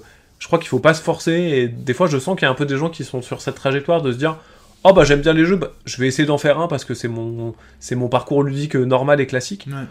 Vous forcez pas, si jamais vous avez pas envie, c'est ok en fait quoi. En parlant de prototypes, t'en as combien des prototypes, euh, estimation, hein, que, que t'as commencé mais que t'as jamais fini? Euh, pff, plein, vraiment beaucoup. Ouais. Euh, moi, je suis, un, je suis un auteur qui a tendance à faire très très vite un proto. Dès Ouais. que j'ai une idée et que ça commence à me chauffer, je peux me poser, faire un proto et puis essayer de regarder et que ça soit nul. Un Mhm. peu moins ces deux dernières années parce que j'ai eu un peu moins de temps à, à lancer de la création. Mais je pense que j'en ai, ouais, j'ai dû en faire euh, une centaine, 150, je pense. De Ouais. trucs où vraiment, soit j'ai posé l'idée et je me suis un peu arrêté là, soit même euh, j'ai fait un proto et puis euh, des fois en, en étant en train de le découper ou en faisant les premiers tours, je me suis dit, bon, en fait c'est nul, il faudra que j'y revienne plus tard. Et j'y suis jamais revenu parce que euh, je suis passé à autre chose. Quoi. Ouais. Puis bon, ça c'est une question que je l'avais aussi po- posée à Pochon. Puis je pense que c'est une question que je vais poser à chaque fois que j'ai la chance d'avoir une interview avec euh, un créateur de jeu. Mais est-ce que ça t'est déjà arrivé de créer un jeu, ou peut-être même pas de, de te rendre à ce point-là de, de, de l'éditer? T'arrives euh, chez l'éditeur puis t'es comme ça, ça, va faire un carton de fou. Puis en fait, il y a jamais personne qui l'a apprécié au point que toi tu l'as apprécié. Je sais pas si tu vois ce que je veux dire. Ou Ouais. peut-être que c'est un jeu que tu as sorti mais que tu t'attendais à un succès beaucoup plus grand que celui qu'il y a eu au final. Je crois un peu, des- j'ai deux exemples qui me viennent en tête un peu sur les deux. Le premier, c'est un jeu pour enfants que j'ai fait avec Corentin Lebras, qui s'appelait la merde. Attends, je vais avoir le proto pas loin. Ouais, le chaudron, les chaudrons aux 1000 potions, euh, qui était un jeu pour enfants euh, coopératif, euh, narratif. Et vraiment, on a fait le proto et on s'est dit, putain, ça défonce quoi. On va trouver un éditeur tout de suite, ça va être trop bien. Et puis on a fait un salon d'essai, on l'a montré un peu à tout le monde et tout le monde a fait, ouais, bof. Puis on a fait un can, on l'a montré un peu à tous les autres et tout le monde a fait, ouais, bof. Et on n'a jamais Ah trouvé ouais. d'éditeur. Alors on s'est dit qu'on allait le reprendre, on a fait presque une nouvelle version, il faut qu'on se, se motive un peu. Euh, mais c'est un proto où vraiment on, on pensait qu'on tenait un truc, et puis bah je pense qu'on était un peu les seuls à penser qu'on tenait un truc pour le coup. Euh, Puis, et puis ça, tu attribues ça à quoi? Est-ce que tu penses que c'est. Est-ce que tu penses que c'est les gens qui voient pas le génie dedans ou tu penses qu'il reste à être retravaillé? Tu vois, vous, vous prenez ça comment les deux? Je sais pas, euh, il y a à la fois un truc de peut-être qu'on se trompe en fait, euh, nettement, tu vois, de se dire euh, nous on, a, on y a vu un truc que personne n'y voit, donc euh, a priori c'est peut-être nous qui avons l'impression que c'est chouette, mais qu'en fait ça, ça plaira pas, euh, ça plaira pas euh, à un public, et donc en termes de, de, de jeux édités, ça sera pas pertinent pour arriver sur le marché. Ouais. Euh, peut-être que c'est des éditeurs qui se plantent et qu'on a un truc super et que on trouvera un éditeur un jour et que ça sera un gros succès et qu'on pourra dire haha, on vous l'avait Ouais. dit. Euh, je préférais que ça soit ce scénario-là, mais il y a quand même plus de chances que ça soit tous les deux qu'on se plante parce que on a vraiment on a dû le montrer à 5-6 éditeurs et qu'il n'y a pas eu d'excitation euh, du tout Ouais. chez ces éditeurs là quoi. Et puis tu disais que tu avais deux exemples. Ouais l'autre c'est en jeu édité euh, mais c'est intéressant parce que j'ai regardé des gens jouer il y a pas longtemps et ça m'a remis un- aussi un peu le- une explication dans ma tête mais euh, avec Romain Catargian chez, euh, chez Lumberjack on a fait un jeu qui s'appelle Monster Café qui est, un, qui est vraiment un échec ça, ça a vraiment pas marché euh, presque pas du tout quoi Euh, personne n'a perdu d'argent, je pense, dans le projet, mais, euh, Ouais. mais, euh, bah, c'est un jeu qui, est- qui est hein, en train de disparaître et qui aura eu une carrière vraiment très très courte. Euh, et je suis vraiment étonné que, que, que, que- ouais, t- tout le monde s'en est un peu foutu. Il y a un espèce de truc de, de ça. a le jeu a pas fait spécialement parler de lui, personne s'est penché dessus. euh, Il n'y a, a pas eu de retour. C'est pas tant que les gens ont pas aimé, ou alors ils l'ont pas dit et ça doit faire partie du truc, que vraiment il est passé complètement inaperçu. Alors que je trouvais l'édition absolument formidable. Je trouvais vraiment les, euh, les, les, les illustrations, elles sont euh, de Greg Baldwin, elles sont vraiment, euh, elles sont phénoménales, quoi. Je les trouve magnifiques. Je trouve le jeu pas euh, le jeu le plus original du monde, mais il y avait un petit truc, je trouvais ça très sympa. Et, euh, et ouais, vraiment, tout, tout- tout le monde, personne, personne s'est penché dessus. Et en même temps, j'ai regardé une partie il y a pas longtemps. Là, j'étais en, en animation dans une bibliothèque en Suisse, justement. Euh, Et, euh, et euh, le jeu était là, donc il y a des gens qui sont installés pour jouer. Et je leur ai expliqué les règles. C'est un jeu que j'ai pas mal expliqué, donc je suis assez content de mon explication de règles. J'ai ma routine qui est un peu calée dans ma Ouais. tête. Et vraiment, ils ont rien compris. Et je les ai re-regardés jouer après. J'ai essayé de les accompagner un peu. Et ils ne comprenaient pas du tout ce qui se passait. Parce qu'en fait, comme c'est un jeu en. C'est ma micro-analyse et je pense qu'elle est, elle est pas complètement juste, mais comme c'est un jeu Ouais. en plusieurs bandes de. Je déplace un personnage, mais c'est n'importe qui pour le mettre au centre, pour déclencher un pouvoir et essayer d'avoir la majorité pour gagner des points qui sont dépendants des trucs au centre. Ah ouais. En fait, c'est trop de, trop de facteurs pour, euh, pour, euh, pour euh, quelqu'un qui joue pas beaucoup. Ça va être trop compliqué, donc cette personne, elle va pas spécialement y arriver, ou du moins pas y prendre du plaisir. En même temps, c'est un jeu un peu chaotique, un peu bordélique, et, euh, et des gens qui auraient plus l'habitude de jouer et qui pourraient aimer ce côté-là de Ah, c'est un peu fin, je fais ça pour faire ça, pour faire ça, bah c'est trop chaotique pour qu'eux, ils prennent vraiment du plaisir. Donc je crois Ouais. qu'on a, on a un peu trop le cul entre deux chaises, en fait. Tu, tu vois ça comment, toi, les, les plateformes Kickstarter et puis ces trucs de sociofinancement? Parce que je pense que, si je me trompe pas, toi, t'es jamais passé par là. Si, on a fait euh, Arceus avec Ankama et la team Kaedama. Euh, qui est très très très en retard en, en termes de livraison. Là, on a un an et demi de retard. donc, euh, Un Kickstarter en retard, quoi. voilà, plus, plus que la moyenne quand même. On est, on est un peu désolé, ça a été, euh, ça a été un peu complexe. Et euh, je suis assez partagé. Je suis à la fois partagé en tant que de ce que ça représente, parce que bah, j'ai un, un attachement aux boutiques ludiques qui est vraiment très important. J'ai l'impression que c'est euh, des, des, des personnes qui sont essentielles pour la promotion du jeu, pour le développement Ouais. du jeu, et puis pour euh, ce que tu évoquais, d'amener de, plus de gens à jouer. Et mine de rien, Kickstarter peut un peu leur faire du mal, même si on a vu que c'était plutôt des gros jeux qui se vendent pas en boutique qu'allaient Ouais. cartonner sur Kickstarter. Euh, mais ça, ça, me- ça me divise un peu. Et je suis un peu divisé sur euh, ce qui se passe effectivement pour les, les joueurs et les joueuses. Parce que moi, j'aime. Il y a plein de jeux que j'ai crofondé parce que j'étais euh, j'étais super excité, j'avais vraiment envie, et j'ai vraiment presque à chaque fois vécu ce petit truc de bah tu reçois ta boîte et t'es genre ah cool, c'était il y a un an et demi, voire c'était il y a quatre ans. En fait, je m'en fous, j'ai plus le- l'excitation de ce jeu, il faudra que j'y joue, et puis bah en fait j'y joue pas, et puis je l'oublie, Ouais. et puis à un moment je finis par y jouer, et je suis un peu déçu, et c'est un peu nul quoi. Donc j'ai pas. euh, en termes de, en termes de joueurs, j'ai pas eu vraiment du plaisir à passer par ces plateformes-là. Mhm. Et en termes d'auteur, c'était bizarre. Euh, bizarre parce que Arceus a fonctionné correctement, mais pas à la hauteur de ce qu'on avait projeté un peu au moment où on a lancé Ouais. le projet. Et, euh, et que la, bah, la gestion d'une campagne, c'était à la fois agréable sur tous les points agréables, notamment sur ce côté un peu communautaire, des gens qui font Allez, il nous reste que 1000 euros pour dépasser le prochain Ouais, palier, on est parti. Et ça, les gens, ils sont ultra cool et c'est un peu excitant, c'est un peu. euh, Ouais, ça ça ça m'a apporté un peu de joie et c'était vraiment chouette. Et à la fois, on a quand même plein de gens qui disaient Oui, alors euh, j'ai vu le jeu, je pense que je vais l'acheter pour les figurines, mais je vais changer le système de combat parce qu'il a l'air pas bien. Tu n'as pas joué au jeu, mon grand, tu peux pas dire si Ouais. le système de combat il est pas bien, tu n'y as pas joué en fait, quoi. Ouais. Et donc, tous les, les feedbacks négatifs et les gens qui, qui s'énervent, et il y en avait beaucoup. euh, moi, je les, ai pris, euh, je les ai pris de manière plus exacerbée que ce que j'aurais aimé, et, et ça m'a fait un peu de mal à côté. Donc, euh, Ouais. donc je, suis, je suis assez partagé. C'est, je pense que c'est un truc que je je me refuserais pas à refaire si jamais c'est pertinent et que j'ai un éditeur qui me dit bah tiens, on va passer par une plateforme de crowdfunding pour ton projet parce que ça, ça nous semble logique. Ouais. Mais, euh, mais c'est pas un truc vers lequel j'irai euh, naturellement en tout cas. Écoute, moi, je pourrais, on pourrait, j'ai l'impression que je pourrais te poser des questions pendant 10 heures, mais je vais quand même essayer de finir ce, ce- ce- ce segment. Dernière question pour toi. Euh, une soirée jeu chez Théo Rivière, ça ressemble à quoi? Ah, Euh, j'aime bien ça. Euh, J'en fais pas mal, notamment je fais pas mal de soirées proto et puis on fait quelques soirées où on joue à des jeux. Ouais. Euh, souvent ça ressemble à. euh, déjà j'ai cuisiné des trucs parce que j'aime beaucoup cuisiner et j'aime vraiment beaucoup euh, recevoir les gens et me dire attends j'ai mis un peu les petits plats dans les grands, j'ai passé euh, l'après-midi à cuisiner un truc un peu un peu un peu funky sexy comme ça on se pose et on mange et c'est parti. Donc généralement on prend le temps de bien manger, ça fait ça fait vraiment partie du plaisir. Ouais. Et après j'ai généralement préparé une pile de jeux auxquels j'ai envie de jouer qui est un savant partage entre. Alors ça, ça fait 6 mois que c'est dans ma bibliothèque et j'ai toujours pas joué. C'est une honte, vas-y, on va y jouer ce soir pour, euh, pour, euh, pour voir à quoi ça ressemble. Et du, ah vas-y, j'ai ça, et ça j'ai vraiment envie d'y jouer parce que c'est un jeu que j'adore, donc euh, j'ai envie de vous le faire découvrir. Donc généralement, il y a une pile un peu mélangée des deux. Au final, on joue souvent pas au jeu que j'avais envie de faire découvrir parce que bah, j'ai pas trop lu les règles, on a un peu la Ouais. flemme de découvrir un truc, et puis vas-y, on est un peu trop pour jouer parce qu'il y a six Ouais. personnes qui ont dit qu'elles voulaient venir, donc euh, on va finir par jouer à Just One et à, et à des petits jeux parce que c'est parti. top c'est- 10. à top 10 parce que c'est des jeux qu'on maîtrise, qu'on aime bien et qu'on sait qu'on va passer un bon moment. Et donc, euh, et donc généralement, on finit comme ça.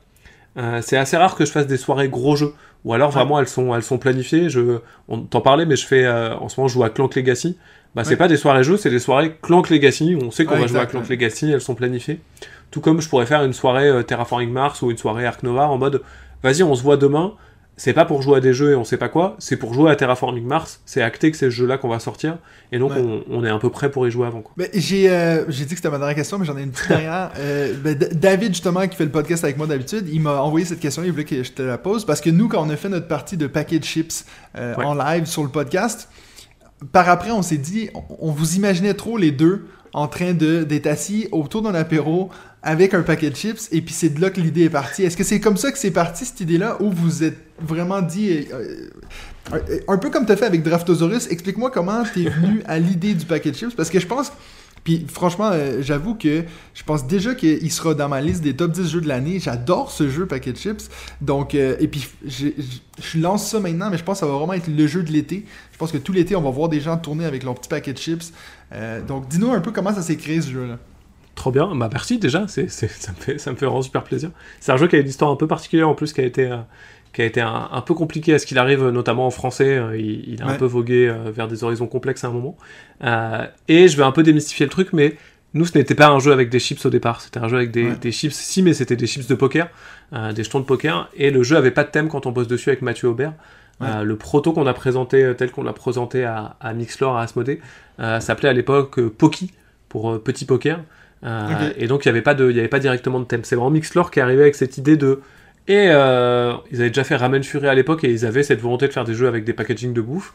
Et Ouais. vas-y, on le ferait bien dans un paquet de chips, comme ça on met des chips de poker et c'est drôle. Et, euh, et, euh, et nous on les a suivis sur ce délire-là, mais c'est eux qui sont avec cette idée-là.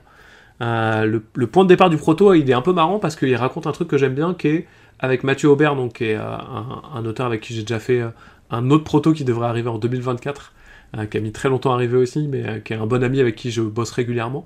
Euh, on se dit, bah vas-y, on fait une session de boulot, euh, je viens chez toi, et pendant euh, deux jours, on fait que essayer de faire un nouveau proto, quoi. Et donc on arrive sans proto de départ en se disant, on va faire quelque chose, quoi. Et vraiment, on bosse, et tout ce qu'on fait, c'est nul. Vraiment, on fait un premier proto, on joue un peu, on fait, bah ouais, c'est moyen quand même, ouais, c'est moyenasse, c'est pas terrible. Vas-y, next, on essaye de faire un autre truc, quoi. Et vraiment, je pense qu'on fait deux, trois protos différents, et à chaque fois, à la fin, on est genre, bah c'est naze, ça nous plaît pas assez, quoi.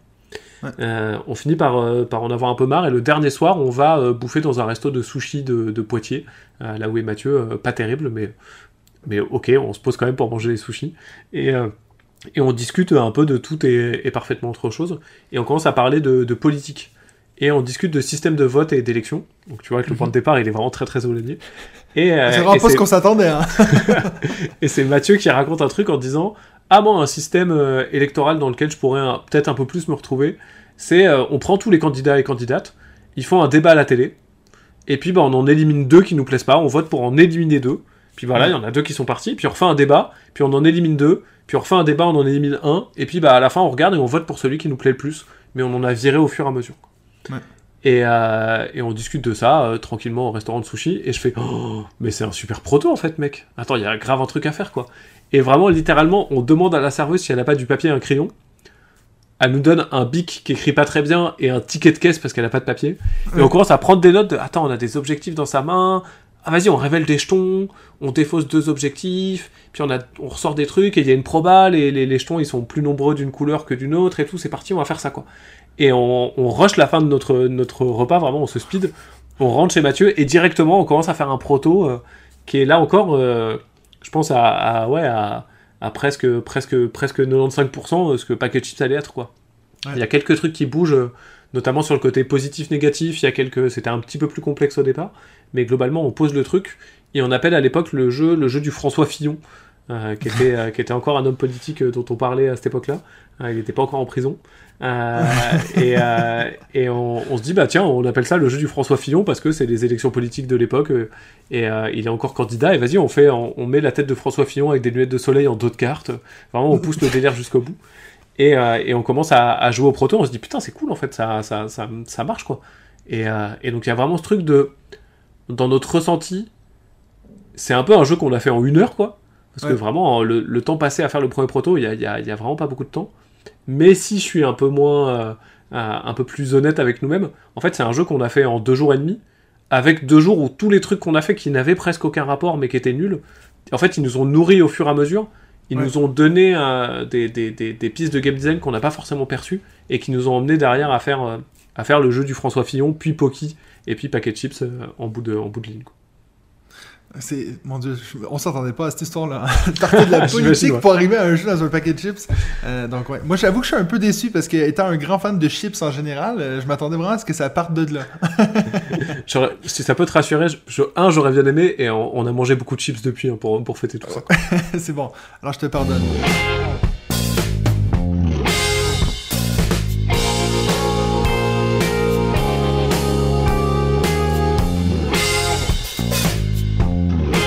Maintenant, pour le troisième segment, euh, Théo nous a proposé de, de faire le top 5 jeux qu'on n'a pas, qu'on n'a aucun envie de jouer, mais qu'on devrait. J'ai trouvé ça très intéressant parce que déjà la façon que tu te, te fais la phrase, je me dis, est-ce que c'est des jeux que je, je veux jouer, que je veux pas? Donc, c'est des jeux que on n'a pas envie de jouer du tout, mais qu'on sait qu'on devrait. Ouais, c'est Pourquoi t'as pensé ça. à cette thématique-là? Euh, ça vient de l'anecdote, et je vais pas le spoiler parce qu'il est, dans mon- il est dans mon top 5, c'est Ouais. euh, ma, ma compagne bosse dans une boutique de jeux à Bruxelles, et, euh, et elle faisait une espèce de, de- Régulièrement, ils ont un stand sur un marché et ils font des jeux à moins 30%, donc un peu moins cher. Et elle me racontait qu'il y a un jeu qu'on aime beaucoup, euh, et que qui se vend vraiment pas du tout, du tout. C'est un jeu Ouais. qui a plutôt fait un échec commercial, et qu'elle, elle le soldait à moins 30%, et qu'elle le mettait dans les mains des gens en leur disant Ça, vous avez pas envie d'y jouer hein, là, parce que c'est vraiment super moche. Vraiment, c'est top. Achetez-le, Ouais. faites-moi confiance, c'est super. Et qu'elle en avait vendu plein parce que les gens lui avaient dit Ok, bah, vous avez une telle, euh, une telle énergie, un tel truc à nous dire que c'est bien, on, on va vous faire confiance, c'est pas très cher, on va jouer pour voir quoi. Et c'est un jeu que j'ai beaucoup, euh, beaucoup sorti, fait beaucoup tourner autour de moi. Et vraiment, à chaque fois, tu le poses sur la table, tu le pitches un peu aux gens, les gens font un peu genre. Ouais, vas-y, on te fait confiance, on va jouer, mais là, j'ai pas trop envie, quoi. Et quand tu fais une partie, régulièrement, même si j'ai eu quelques bides, les gens, ils font Putain, c'est cool, on en refait une, quoi. Et tu te retrouves à jouer 5-6 fois parce que, parce que le, le- le jeu a fonctionné, quoi. Donc là, t'es en train de me dire que pour toi, c'est des jeux que t'as joué alors? Ouais, moi, c'est que des Quand jeux. tu ah, on, ah oui, pardon, ouais, ouais, c'est- des jeux auxquels je joue. on va avoir des top 5 qui diffèrent beaucoup. Parce que moi, c'est Ah, c'est c'est bien. 5 jeux que, euh, que moi, j'ai pas du tout envie de jouer, mais que je sais que je devrais. C'est ça que moi, Ah. je fais. Ouais, c'est ultra intéressant, du coup, c'est bien, on va avoir deux manières de présenter le truc. Et Ouais. ça m'intéresse de savoir pourquoi bon, t'as pas joué à ces jeux. Moi, j'ai mon numéro 1, puis j'en parle souvent de, de si j'avais fait juste, en fait, ça aurait été clairement, c'est un jeu qui s'appelle Broom Service. Je sais pas si tu connais. Ouais, je vois tout à fait. Mais est c'est un jeu toi, que. On le voit. oui, qui est il- derrière moi, ouais, est juste là derrière. Mais c'est un jeu que, je- à chaque fois que je sors cette boîte sur la table, tout le monde me fait Oh, mais j'adore ce jeu, puis pourtant à la fin de la partie, ils adorent. Donc ça, j'im- j'imagine que c'est ça que j'aurais mis dans mon top 5 si j'avais fait juste. Mais Après, on peut avoir un... Ouais, ouais, c'était plus ça dans l'idée, vraiment ce truc de... de euh, des jeux où tu te dis, ça c'est pas pour moi, ça va pas m'intéresser, je vais pas y jouer. Ouais. Mais en fait, quand tu joues, tu te dis, ah, j'ai été con, j'ai bien fait d'y jouer, en fait, c'est vraiment cool. Non, mais c'est parfait. Écoute, moi j'aime bien le fait qu'on ait deux top 5 différents parce qu'après, Ouais. moi je peux utiliser ta façon de faire le top 5 avec mes deux confrères du podcast parce que je pense qu'on aura long à dire. Donc je te laisse commencer avec ton numéro 5, donc des jeux qu'on aurait en général pas envie de jouer, mais qu'on devrait. Du coup, je vais prendre celui que je t'ai un, un peu pitché à l'instant, euh, qui est un jeu, moi j'ai découvert parce que l'éditeur m'a offert une boîte, et je me suis dit, ok, bah, je, vais jouer. Vraiment. Les illustrations sont, sont, sont, sont correctes en elles-mêmes, mais le, le design graphique au global me plaît vraiment pas du tout. Euh, ce jeu, c'est Loading de Marc Paquin chez, euh, chez Lumberjack. Je sais pas si tu vois ce que c'est. Non, mais je vais regarder à l'instant pendant que tu Parce parles. que vraiment, c'est un jeu qui est, qui est assez passé inaperçu, je pense. Euh, j'ai le sentiment que ça n'a pas très bien fonctionné. Je me trompe peut-être, hein, si ça se trouve, c'est un, un succès que j'ai que j'ai pas perçu. Euh, L'idée du jeu, c'est que c'est un jeu. euh, alors d'abord, la thématique est vraiment catastrophique, je trouve. Vraiment, elle me donne pas envie du tout, puisque on est un espèce de petit robot et on doit Ah oui, récupérer des cartes ouais. pour charger nos batteries. Et vraiment, ça me raconte rien du tout, ça me donne pas envie du tout. Et à chaque fois que tu, tu peux pas le pitcher par la thématique, tu peux pas dire aux gens, alors loading, c'est un jeu, tu vas voir, c'est super, on charge nos batteries, quoi. Vraiment, personne est excité à l'idée de se dire, je vais jouer à un robot qui se recharge, quoi. Ouais, sur, le, sur des grandes lignes de game design, ça peut être aussi un truc qui est bloquant et qui peut ne pas donner envie à des gens, puisque c'est un jeu qui se joue en 5 minutes à peu près, et en temps réel. C'est-à-dire qu'on va jouer, euh, c'est frénétique, on va jouer bim bam boum, ça va super vite. Et Ouais. ça, je sais qu'il y a des gens qui sont un peu allergiques à cette typologie de jeu en se disant Ah non, moi j'aime bien prendre le temps de réfléchir, d'être un peu calé, etc. Ouais. Moi j'adore ce genre de jeu, et Loading, c'est pour moi un de ceux qui le fait le mieux. Derrière, si je dois expliquer un peu la méca, c'est un jeu de draft, euh, d'une certaine manière, euh, mais avec un paquet de moins que le nombre de joueurs et joueuses autour de la table tout le temps.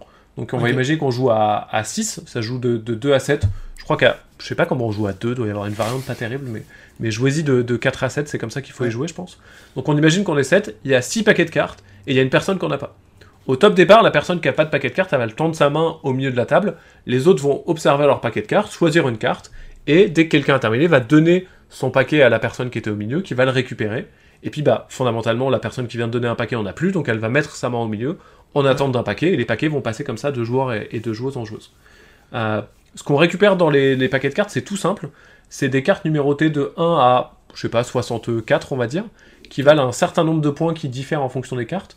Et on ne peut toujours jouer qu'une carte qui est plus grande que la carte qu'on a jouée précédemment. Donc sur mon 1, je peux jouer un 2, mais il y a peu de chances que j'ai le 2 dans mon paquet, donc je vais peut-être jouer un 7. Mais ah, est-ce que je joue ce 19 là? Il vaut 4 points, il est génial, mais si je joue le 19, bah, j'ai grillé les chiffres de 2 à 18, je pourrais plus les jouer parce que bah, je me suis fait avoir comme ça. Et tac, tac, tac, comme ça va super vite, on draft, on fait des mauvais choix, etc. Dès que j'estime que les cartes que j'ai récupérées, ça me suffit, je suis satisfait de ça, je prends une carte au centre de la table qui vaut un, petit nombre de points, et je retiens mon paquet du jeu. Donc il y a de moins en moins de paquets. Dès que presque tout le monde a terminé, ça dépend du nombre de joueurs et joueuses, la partie est terminée même, et on compte les points. Les points, c'est simplement les, les cartes qu'on a récupérées, elles ont une petite valeur. Il y a quelques petites variantes qui peuvent un peu complexifier le jeu. Euh, on peut être un peu plus en interaction avec ses voisins de gauche et droite, il peut se passer un peu des petites choses, mais globalement c'est tout. Et c'est vraiment extra quoi, en termes d'ambiance.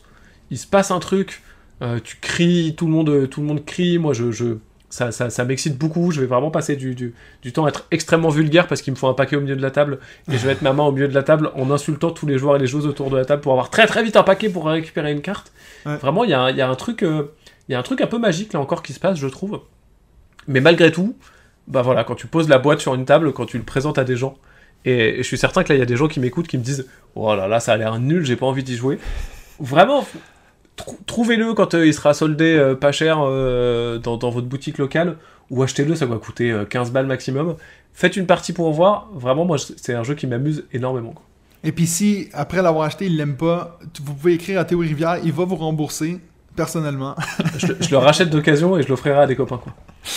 non, mais c'est... En tout cas, moi, je viens de cliquer Wishlist directement pendant que tu Oui. parlais. C'est à fond le genre de jeu que j'aime. Moi, j'aime bien les trucs où tu réfléchis pas trop. Justement, peut-être parce que quand il faut réfléchir, je perds, mais voilà. Euh, donc, moi, mon numéro 5, c'est euh, donc de ma version de cette liste, qui est de jeux que je n'ai pas du tout envie de jouer, mais que je sais que je devrais. Euh, je triche un peu, j'en mets deux en même temps, parce que je vais vous expliquer pourquoi. C'est deux jeux que j'ai eu euh, achetés en seconde main, et puis que j'ai jamais joué, et puis que j'ai fini par vendre. Donc, ils ont été dans ma ludothèque pendant longtemps, puis qu'à chaque fois que je les regardais, je me disais, Ah, ah, pas envie, pas envie. Le premier, c'est Agricola qui est un, un peu un classique du, placement d'ouvriers, mais j'ai l'impression que, puis peut-être que, je suis sûr que toi tu le connais, puis que tu vas me dire que j'ai tort, mais j'ai l'impression que le jeu a été un peu dépassé par ce qui est sorti après. Euh, et puis, pourtant, moi qui est assez fan de la thématique animale, euh, petite ferme, j'ai aucun problème avec ça. Je sais pas pourquoi, mais j'ai toujours eu de la peine à sortir cette boîte-là, lire les règles, puis vraiment m'y mettre. Et puis, je, l'avais déjà acheté pour, pas cher, puis j'ai réussi à le vendre pour le même prix. Donc, je me dis, écoute, ça faisait une année qu'il était dans ma bibliothèque, il est parti. Mais c'est vrai que je me dis tout le temps, quand je vois les gens en parler, je me dis, ah, j'aurais quand même dû faire une partie. Donc, ça, c'est le premier. Et puis, le deuxième, c'est un jeu, ça, c'est encore pire, parce que je l'avais posé sur ma table, j'avais lu les règles, et puis finalement, j'ai été interrompu. Il y a quelqu'un qui est rentré chez moi, j'ai dû le ranger. C'était Horreur à Arkham. Donc, euh, le fameux jeu de Living Card Game. Puis ça, c'est un de ces jeux-là, j'en parle souvent dans le podcast. Moi, ce que j'ai de la peine, des fois, c'est des jeux qui demandent énormément d'investissement. Puis je pense que ça, c'en est un. C'en est un qu'il faut vraiment que tu t'y mettes, que tu achètes les extensions et tout. Puis donc, ça, j'ai plutôt opté à ne pas y jouer. Mais je sais que c'est un peu deux classiques dans leur propre genre de jeu. Puis je c'est pour ça que je dis que je devrais y avoir joué. Voilà. Qu'est-ce que tu en penses de ces deux choix-là? Alors, c'est un, un- peu un, aveu qu'il faut pas faire, mais j'ai pas joué à Agricola non plus dans ma vie. Et j'ai Ah, une, ben voilà. une anecdote sur ça. de, euh, C'est à l'époque où on commençait justement à jouer avec ma bande de potes, on était encore euh, étudiants et étudiantes. Et, euh, et donc, je l'ai ramené de la, de la ludothèque de la Zone Magic où j'étais, où il y avait quelques jeux. Et je leur dis, ah, on peut jouer à ça, autrement il paraît que c'est bien. Attendez, je lis le pitch. Ah, après la grande crise de la peste, on joue des fermiers dans, le, dans, dans, dans des fermes et on va élever des cochons et des moutons. Et vraiment, mes potes, ils m'ont regardé, ils m'ont fait, vas-y, on joue pas à ça, ça a l'air chiant en fait. et vraiment, j'ai été à la fois un peu vexé de, bon, ça va, on m'a dit que c'était bien, là, je voulais jouer quoi. Ouais. Et à la fois un peu genre, c'est vrai que ça me donne moins envie que de jouer des aventuriers qui vont vivre des aventures. On l'a rangé et puis j'ai jamais eu l'occasion d'y rejouer quoi. Donc, euh, Ouais. donc pareil, euh, il faudrait que je fasse une partie d'Agricola. J'ai beaucoup joué à la version deux joueurs, Agricola euh, Terre d'élevage, Ouais. que j'aime beaucoup pour le coup, mais qui est plus, qui est plus légère. Donc ça veut dire que tu, tu me rejoins sur le fait qu'il il, il- il rentre bien dans cette liste de jeux qu'on n'a pas envie de jouer mais qu'on devrait. Je crois, ouais. Voilà. Et, euh, et Horror Arkham, le JCE, moi, rentre dans ma liste personnelle des jeux que j'avais vraiment envie d'aimer et que j'ai pas aimé du tout. Ah, de- ben, toi, j'ai- alors je manque rien pour le moment. Bah, je crois que si, parce que je pense que c'est moi, tellement tout le monde adore Horror Arkham le JCE, mais tu vois, moi j'avais Ouais. grave envie d'aimer ce jeu, j'ai fait une première partie à 4 en week-end jeu, j'ai trouvé ça pas bien, ça m'a pas plu. On m'a dit, ah non, mais à 4 c'est nul, vas-y, faut jouer à 2. J'ai acheté une boîte, on a rejoué à 2 avec Elodie, ma copine. Mhm. Je me suis dit, oh, j'ai j'ai pas envie d'y rejouer, quoi. Et euh, Ouais. tu vois, il est toujours dans ma bibliothèque, là, je le vois quand je, me tourne. Et je me dis, faudrait que je le revende, mais en même temps, j'aimerais bien lui laisser une troisième chance, tellement tout le monde dit que c'est Ouais. génial. Et euh, Mais je crois que je suis après, moi, j'ai envie de dire, si un jeu prend trois chances, c'est que c'est pas pour toi, non? Oui, je crois que c'est pas pour moi. Mais c'est tellement, Ouais. tu vois, c'est un jeu de cartes. J'adore les jeux de cartes, j'adore la thématique. Je trouve ça plutôt beau. Il y a plein de trucs qui me donnent envie. Mais ouais, non, je crois que c'est c'est pas pour Alors, c'est bon. Je suis content que tu sois d'accord avec moi parce que mon prochain choix, je pense que tu vas arracher tes cheveux roses. J'ai hâte de l'entendre. Donc, ton numéro 4, Euh, c'est un, un, un jeu à identité secrète que plusieurs personnes, je pense, n'ont pas envie de jouer à cause de sa thématique. Euh, et peut-être que vous le devinez déjà, alors que pour moi, c'est le meilleur jeu à identité secrète euh, du marché Ouais. à l'heure actuelle. C'est Secret Hitler. Ouais. De, alors j'ai le nom des auteurs sous les yeux, je vais le lire parce que je les connais pas par cœur. C'est Mike Boxleiter, Tommy Marange et, Mark, et Max Temkin. C'est édité par eux-mêmes, je crois, au départ en tout cas, euh, puisque ça a été, ça a été crowdfundé. Euh, Secret Hitler, c'est un jeu qui fait un peu peur parce que bah, il y a Hitler dans le titre et donc clairement on se dit bah ça va pas être un jeu euh, intéressant et ça donne l'impression d'être un jeu un peu edgy sur, euh, sur, sur le thème de la Seconde Guerre mondiale pour avoir un thème qui fait un peu mature et qui donne ce sentiment de Ouais, ouais. vas-y, on fait un truc un peu vulgaire et gratos. Euh, je trouve que c'est à la fois une merveille en termes de game design. Je vais pas expliquer les règles parce qu'elles sont un, un peu plus complexes à pitcher que celles de loading. Euh, Mais c'est vraiment un jeu qui, qui crée, je trouve, une ambiance autour de la table et qui a beaucoup, beaucoup de qualités mécaniques. Ouais. Et c'est à la fois un jeu qui, je trouve, politiquement est en fait extrêmement engagé euh, sur une logique antifasciste et sur une logique vraiment de, de, de, de questionner ce qui s'est passé et d'avoir un, un regard sur l'histoire que je trouve, à mon niveau bien sûr, hein, je suis pas historien, mais pl- plutôt pertinent et plutôt intéressant. Plutôt que c'est pas un jeu où on s'amuse à se dire regardez on est nazi c'est rigolo. Vraiment Ouais. c'est c'est ça peut un peu se passer pendant une partie de Secret Hitler, on va pas se mentir, Euh, mais c'est c'est pas le propos. En tout cas j'ai eu le sentiment que c'était pas ça. Euh, alors que je trouve que c'est un jeu vachement intéressant sur ce côté de ok bah je joue quelqu'un qui est libéral dans le jeu et je vais pourtant passer des lois fascistes parce que ça va arranger le bien commun, ça va débloquer un pouvoir, ou euh, où je vais me retrouver à être en train de, de questionner des gens et à, et à être pas d'accord avec des gens alors que je devrais être d'accord avec eux parce qu'on est dans le même camp mais on Ouais. peut pas vraiment le dire. Vraiment je trouve que c'est un jeu qui euh, politiquement a quelque chose de, de- de pertinent et d'intéressant et qui mécaniquement est un, est un jeu qui, qui me plaît beaucoup et auquel j'ai j'ai vraiment eu beaucoup de plaisir à jouer. Quoi. Ouais.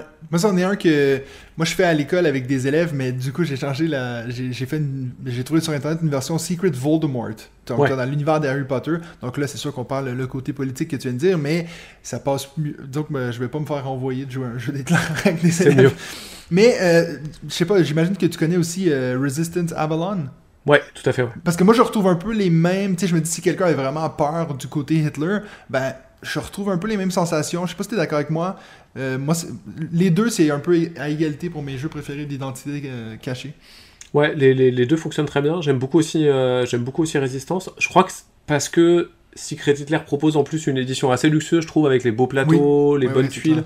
Ça rajoute, euh, il y a beaucoup de cérémonial, ça rajoute pas mal à mon, à mon plaisir de jeu. Ouais. Mais c'est vrai que, tu vois, moi je me suis retrouvé notamment, j'ai un souvenir chez mes parents, où je suis arrivé avec ma boîte et leur dire, oh, faut qu'on joue à ça, c'est merveilleux. Et vraiment, ils m'ont regardé genre, non, en fait, c'est hors de question, quoi. C'est Ouais, ouais. pas possible, on veut pas jouer à ça, ça, ça c'est, c'est, y a, y a pas de débat, quoi. Et je Mhm. comprends que des gens puissent avoir cette réaction-là, et, et j'ai vraiment aucun jugement sur ça. Euh, si jamais vous l'avez téléchargé, euh, effectivement, euh, Secret Dumbledore, où il y a un Secret Palpatine qui, Ouais. qui tourne, il y a plein de versions. Prenez la version qui vous plaît, rien que pour découvrir le plaisir ludique, parce que le, le jeu est vraiment, est vraiment très chouette. La mécanique est chouette, ouais, c'est vrai. Mon numéro 4 euh, de jeu que j'ai aucune envie de jouer, mais que je sais que je devrais, c'est Magic. c'est de loin le jeu, euh, je sais, le nombre de gens, t'es vraiment pas le premier à parler du fait que qu'est-ce qui t'a fait rentrer dans le monde du jeu, c'est Magic, tout le monde le dit, mais moi, ça me dit absolument rien, ce jeu-là. Et puis je pense que j'ai l'impression que d'être vraiment d'avoir manqué le bateau. Si maintenant je me mets à Magic, j'ai l'impression que d'aller voir mes potes puis être genre, Hey, est-ce que vous connaissez Magic, c'est trop bien. Ils vont me regarder de travers. Donc euh, ça, ça m'intéresse pas. Puis je sais que c'est quelque chose que si par malheur, j'aime ce jeu, ça va me coûter une fortune. Donc, j'ai surtout pas envie. Euh, donc, ça, c'est. Je, vais pas prendre le temps de vous expliquer ce que c'est Magic. Hein. Tout le monde connaît ce que c'est. Mais ça, c'est pourquoi je le mets en numéro 4 euh, de jeux que j'aurais aucune envie de jouer. La raison pourquoi je l'ai pas, je l'ai pas mis en numéro 1, c'est que je sens que je, celui je suis sûr que j'aimerais ça. Je suis sûr que j'aimerais ça. Le, le plus proche que j'ai eu d'avoir un jeu dans ce style-là, c'est un jeu qui s'appelait euh, Marvel Dice Masters. Puis c'était cette idée que tu collectionnes ces cartes, puis à la place de jouer avec des cartes, tu joues avec des dés. Donc, tu avais un peu plus de hasard. Mais, mais moi, j'ai mis une fortune dans ce jeu-là parce que tu achètes toujours le petit pack en plus, puis le petit ci. Puis... Donc, j'essaie de vraiment faire attention maintenant à des jeux à, collectionner ou, ou dans ce genre-là parce que mon portefeuille, euh, il m'en supplie. Ouais, non, ça a du sens. hein. Et effectivement, c'est. Tu parlais du fait que Aura Arkham, t'avais peur du fait que ça demande une, Ouais. une trop grande implication. Bah, Magic, c'est c'est 100 fois pire, quoi. De... C'est encore pire. ouais. Moi, les moments où j'ai adoré Magic, c'est le moment où euh, deux fois par semaine, on se retrouvait avec des potes pour tester, on faisait un tournoi tous les, tous les vendredis soirs et tous les Ouais. dimanches. Et là, vraiment, j'avais le, la- la- le full plaisir de Magic et il y avait vraiment ce truc de. On était à fond dedans et c'était génial. Est-ce que tu Euh, rejoues encore maintenant ou... Ouais, ponctuellement. on- Il y, a un- il y a un format de Magic qui est très chouette qui est le draft, où, euh, Ouais. où il suffit d'acheter une boîte de boosters, on ouvre les cartes, on joue avec et c'est parti. Et ponctuellement, on en organise un peu. euh, On en a fait un à Cannes, on en fait un souvent à. SN. On essaye de prendre le temps de jouer. euh, et c'est c'est toujours aussi plaisant. C'est un peu moins, moins le pied que ça l'était à l'époque, mais c'est c'est Ouais. toujours très chouette. Euh, après, c'est. Et c'est pas pour te faire tomber du côté obscur, mais c'est- je crois que c'est toujours un peu le bon moment pour commencer Magic par contre. Non, Il y a non, toujours des non. nouvelles extensions, des nouveaux trucs, c'est c'est toujours très chouette. Mais effectivement, ça, ça demande le cette implication. sur mon épaule. Ça demande cette implication-là. Et je sais que moi, j'ai pas commencé d'autres euh, jeux de cartes à collectionner. Euh, je pense dernièrement, il y a Flesh and Blood, euh, qui, a, qui a pas mal fait parler de lui, qui a l'air vraiment ça, super. Bah, j'ai décidé vraiment sciemment de ne pas m'y intéresser et de ne pas acheter de cartes. Parce que je sais que si je tombe dedans, bah, j'aurai envie d'acheter toutes les cartes, d'avoir la collecte, de, de, de ranger ça, ça prendra une place folle. Et au-delà de l'aspect financier qui est important, mais Magic est un jeu qui, euh, quand je jouais beaucoup, ça se cyclait assez bien. Tu vois, j'étais étudiant, on n'avait pas une thune, mais on revendait un peu les grosses cartes qu'on récupérait pour en acheter des plus petites, Ouais. et au fur et à mesure, on, on avait une belle collection en ayant dépensé pas beaucoup d'argent au global, je pense. Par contre, ça demande un, ouais, un, un- un temps qui est phénoménal, quoi. Tu vois, Ouais. faut regarder un peu ce qui sort, faut lire un peu des articles, faut regarder des vidéos, se pencher dessus. Ouais. Et là où, euh, où aujourd'hui, maintenant que je suis un adulte, je pense que je pourrais plus facilement me dire, je mets un peu de sous dans Magic sans que ça fasse un trou dans mon budget. Par Ouais. contre, jamais je pourrais prendre les, les, les 3-4 heures par jour que j'accordais à Magic à cette époque-là. Ouais, c'est clair. Donc voilà, ton numéro 3 à toi. Mon numéro 3, il est un peu tronqué parce que j'ai l'impression que le jeu a bien pesé depuis euh, et que les gens sont penchés dessus, mais à un moment il a quand même fait un flop. C'est un de mes jeux préférés de ces 5 dernières années, c'est Fantasy Realms de Bruce Glasgow. Oui, Euh, que j'ai juste derrière moi. à- qui est arrivé en, en français chez, euh, chez Don't Panic Games après être arrivé chez Asmodee, mais qui est sorti chez Whiskids au départ. Euh, moi, c'est un jeu que j'aime d'un amour incommensurable. Vraiment, j'y ai joué euh, plus de 300 fois pour de vrai parce que je fais les stats. Euh, Donc, je sais que j'ai fait plus de 300 parties. C'est un jeu auquel j'ai tout le temps envie de jouer. Il est vraiment dans cette logique de. Avec Elodie, souvent, on se dit. Il est un peu tard, on a un peu envie d'aller se pioter. Oh, on ferait pas un petit jeu avant d'aller se coucher? Ouais, j'ai un peu la flemme. Bon, on fait un Fantasy Realms Ouais, on fait un Fantasy Realms et on se retrouve à y jouer, quoi. Donc il joue bien à deux. Ouais, il joue vraiment bien à deux, il joue même vraiment infiniment mieux à deux, je trouve.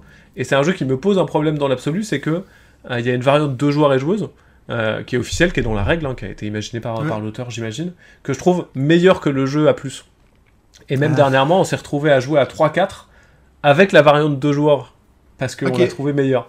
Euh, et donc vraiment, c'est, ouais, j'ai, j'ai l'impression que ça aurait dû être ça le jeu pour que ça me plaise vraiment euh, au maximum du maximum.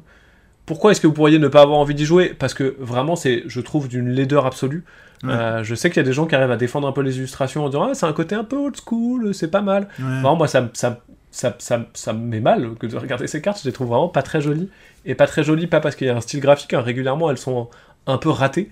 Euh, celle auquel je pense le plus, c'est la carte de- des chevaliers, euh, qui est une carte où c'est, en plus d'avoir un truc sexiste un peu, un peu dégueulasse, l'illustration est pas terrible puisque c'est trois chevalières, alors qui sont des bimbos avec une forte poitrine dans une armure qui, euh, qui met en avant un peu leur décolleté.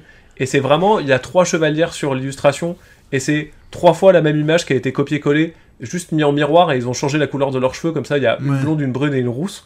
Donc Ouais. vraiment, c'est en plus d'être pas très joli, je trouve ça plutôt de mauvais goût.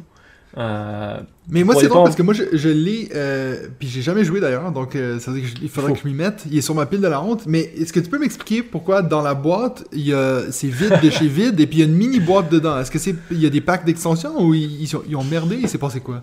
Il y a une extension qui est sortie depuis, euh, mais qui prend pas beaucoup de place. Je sais pas. Moi, j'ai la version, euh, j'ai la version américaine. Je l'avais achetée à la sortie et elle est un peu plus petite, mais elle est toujours beaucoup trop grande. Parce qu'au final, je pourrais le garder dans le paquet de cartes comme ça. Ouais, ça suffirait. mais tu verras que t'as envie d'avoir le truc pour compter les points parce que compter les points c'est un peu relou. Ok. Euh, c'est l'autre problème de ce jeu, c'est que t'as l'impression que le scoring est ultra complexe et il est un peu trop complexe. Vous verrez après un certain nombre de parties, on peut, on peut y jouer vraiment très facilement, mais, mais dans l'absolu, euh, ouais, c'est vraiment un. Ouais, je sais pas, c'est un jeu qui a, qui, a, qui a changé un peu ma manière de jouer, qui a changé un peu ma manière de voir les jeux et de voir le game design, auquel j'ai tout le temps envie de jouer. Mais vraiment, si on m'avait pas dit joue à ça, c'est bien, j'y aurais pas joué, c'est Ouais, sûr et ouais. certain. quoi. Puis est-ce que euh, j'imagine que tu as aussi essayé Red Rising qui est basé Oui. sur la, la mécanique, puis pourtant qui est là, on est dans le contrat, les illustrations et tout sont aussi derrière moi, juste là. Oui. Puis qu'est-ce que c'est- t'en penses dans- dans- en- quand on compare les deux? J'ai fait qu'une seule partie, donc j'ai euh, du mal à bien me projeter. Et à l'époque, j'ai plutôt bien aimé cette partie, mais le jeu était en rupture, donc j'ai pas pu l'acheter directement. Euh, J'aime bien Fantasy Realms pour sa simplicité et son côté de. Il y a un moment où moi, il est tout le temps dans mon sac. Euh, quand on part Ouais. en voyage avec Elodie, on l'a vraiment, on a joué littéralement dans plusieurs pays du monde à Fantasy Realms.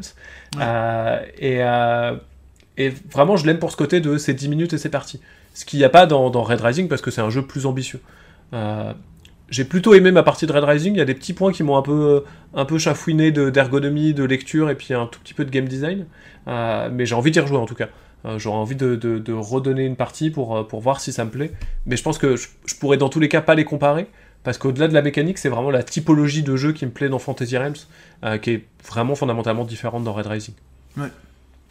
Ok, ben, parce que moi je t'avoue que dans ma tête, quand j'ai vu dans les règles Red Rising est basé sur Fantasy Realms, j'avais joué à Red Rising que j'ai aimé mais sans plus, et puis les dessins sont incroyables, donc quand je vois le truc en plus moche, je me dis ben je vais pas jouer à ça. Mais c'est vrai que t'es pas le premier qui me dit que Fantasy Realms est incroyable, donc euh, je vais pas le vendre et puis je vais y jouer.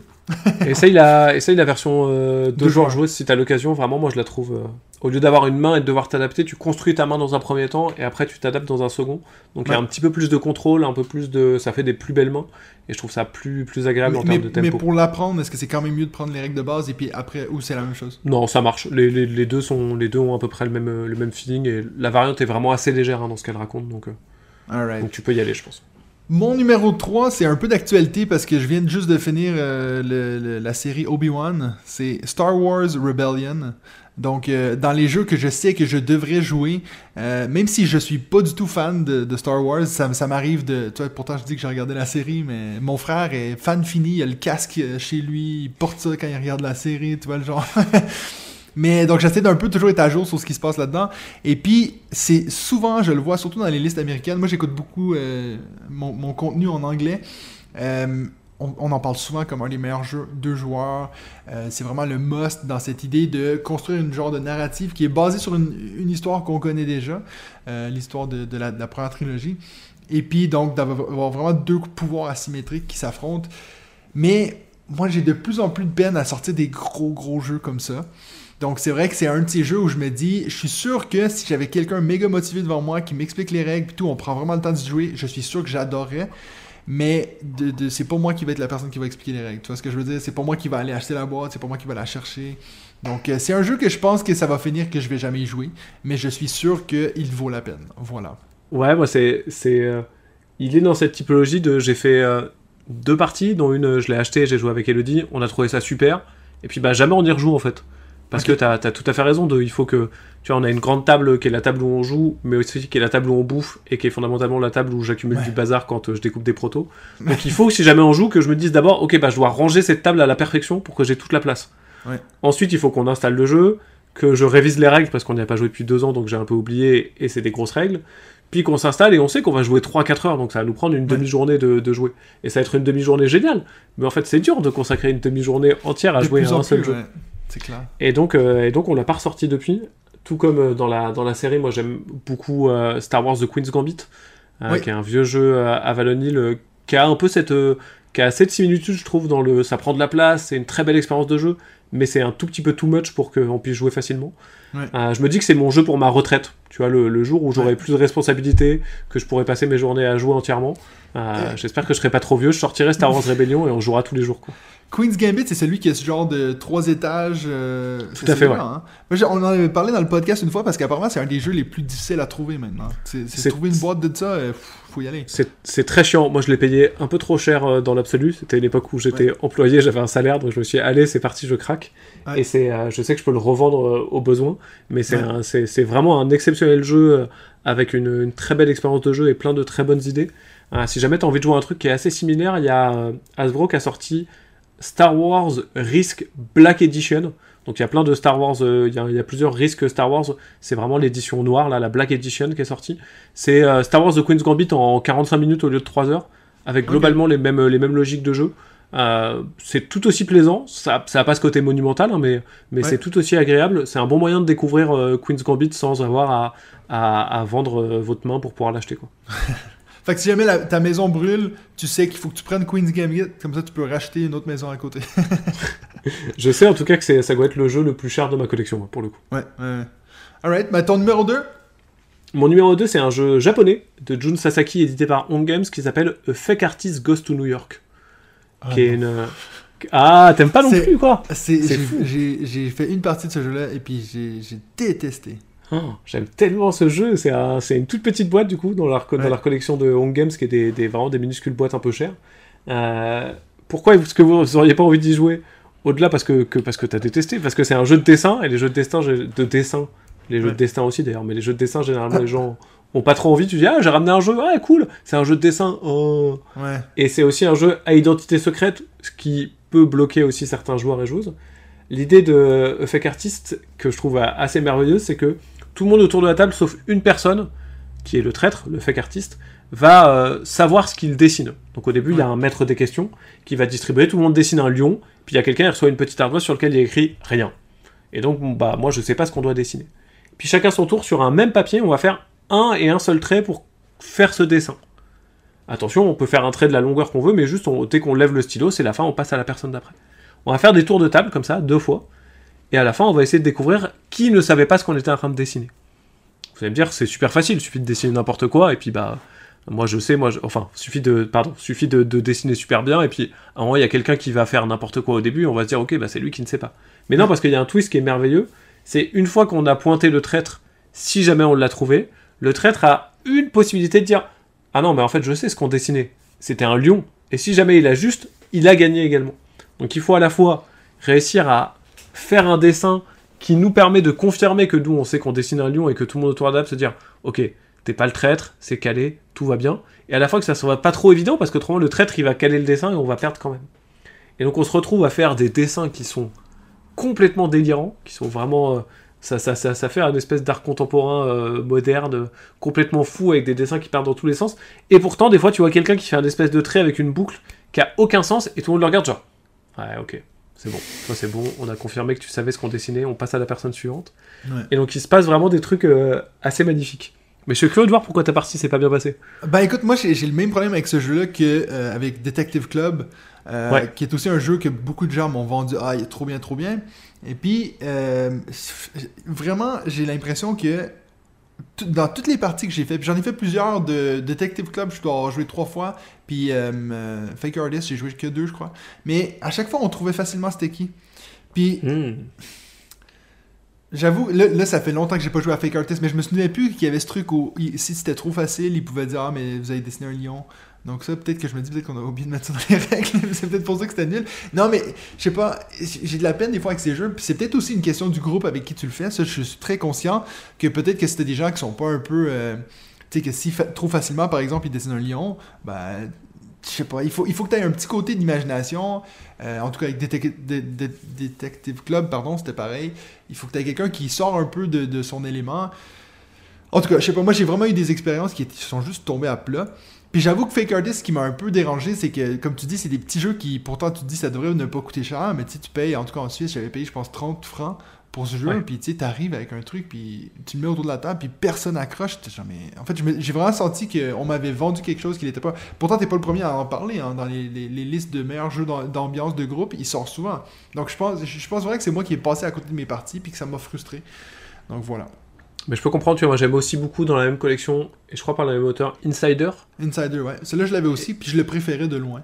et j'ai fait des, des parties pareil superbes, et il y a pas longtemps, au week-end jeu, on a fait des parties vraiment nulles, parce que bah ouais, le groupe avait pas spécialement envie que ça marche, tu vois, et ça arrive, moi j'ai eu ça il y a pas longtemps avec euh, Modi Modi, euh, qui arrive Ouais. chez Cocktail Games là, et euh, on a joué, et ça, ça a vraiment pas marché, mais je crois que c'était plus de notre faute que de la faute du jeu, tu vois, on s'est... On voulait plus ou moins euh, directement que ça marche pas, tu vois, que ça fonctionne Ouais. pas, et donc on n'a pas joué le jeu du jeu complètement, le jeu nous a peut-être pas assez pris par la main aussi, Ouais, mais un peu parce qu'on a fait nos têtus et un peu nos, nos, nos, nos- nos débiles, quoi. Mhm. Euh, le, le jeu a pas fonctionné comme il aurait dû fonctionner, et donc on a trouvé ça pas terrible. C'est un peu le problème avec les jeux d'ambiance. Je veux dire, si euh, il y a le mot ambiance dans, le- dans le titre, mais je veux dire, moi je parle souvent contre le loup-garou parce que j'en ai beaucoup trop fait dans ma vie puis je veux plus le voir ce jeu, mais reste que j'ai eu des parties de loup-garou qui ont été incroyables parce que tout le monde se prêtait au jeu. Tu t'as Ouais. un narrateur qui fait vraiment le boulot. Donc euh, c'est vrai que les jeux d'ambiance, des fois, c'est c'est- moi je dis souvent que c'est une question du groupe avec lequel tu joues. Euh, c'est pour ça que j'ai l'impression que j'en parle à tous les podcasts, mais c'est pour ça que Top 10, ça devient un de mes jeux préférés parce que j'ai l'impression qu'avec peu importe le groupe avec qui je le fais, on accroche, que ce soit des gens qui sont un peu introvertis ou quoi que ce soit, ça marche tout le temps. Donc euh, c'est vrai que c'est pas facile de créer un bon jeu d'ambiance, je pense.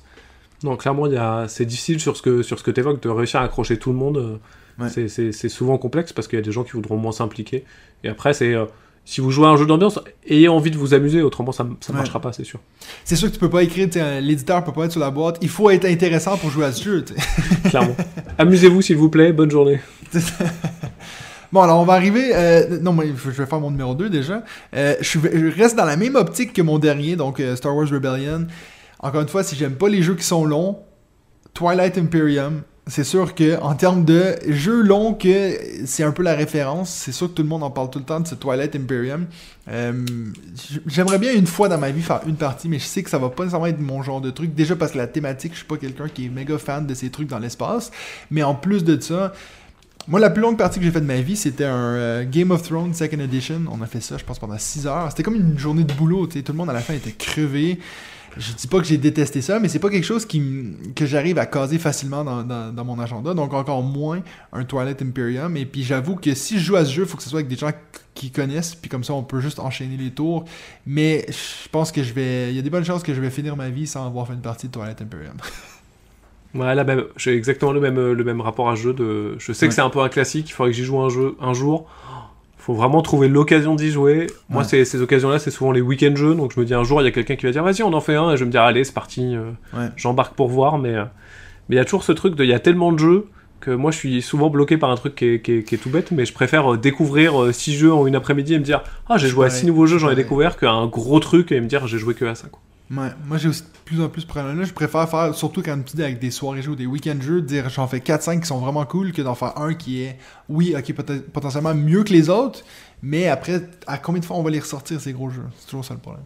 Je suis d'accord.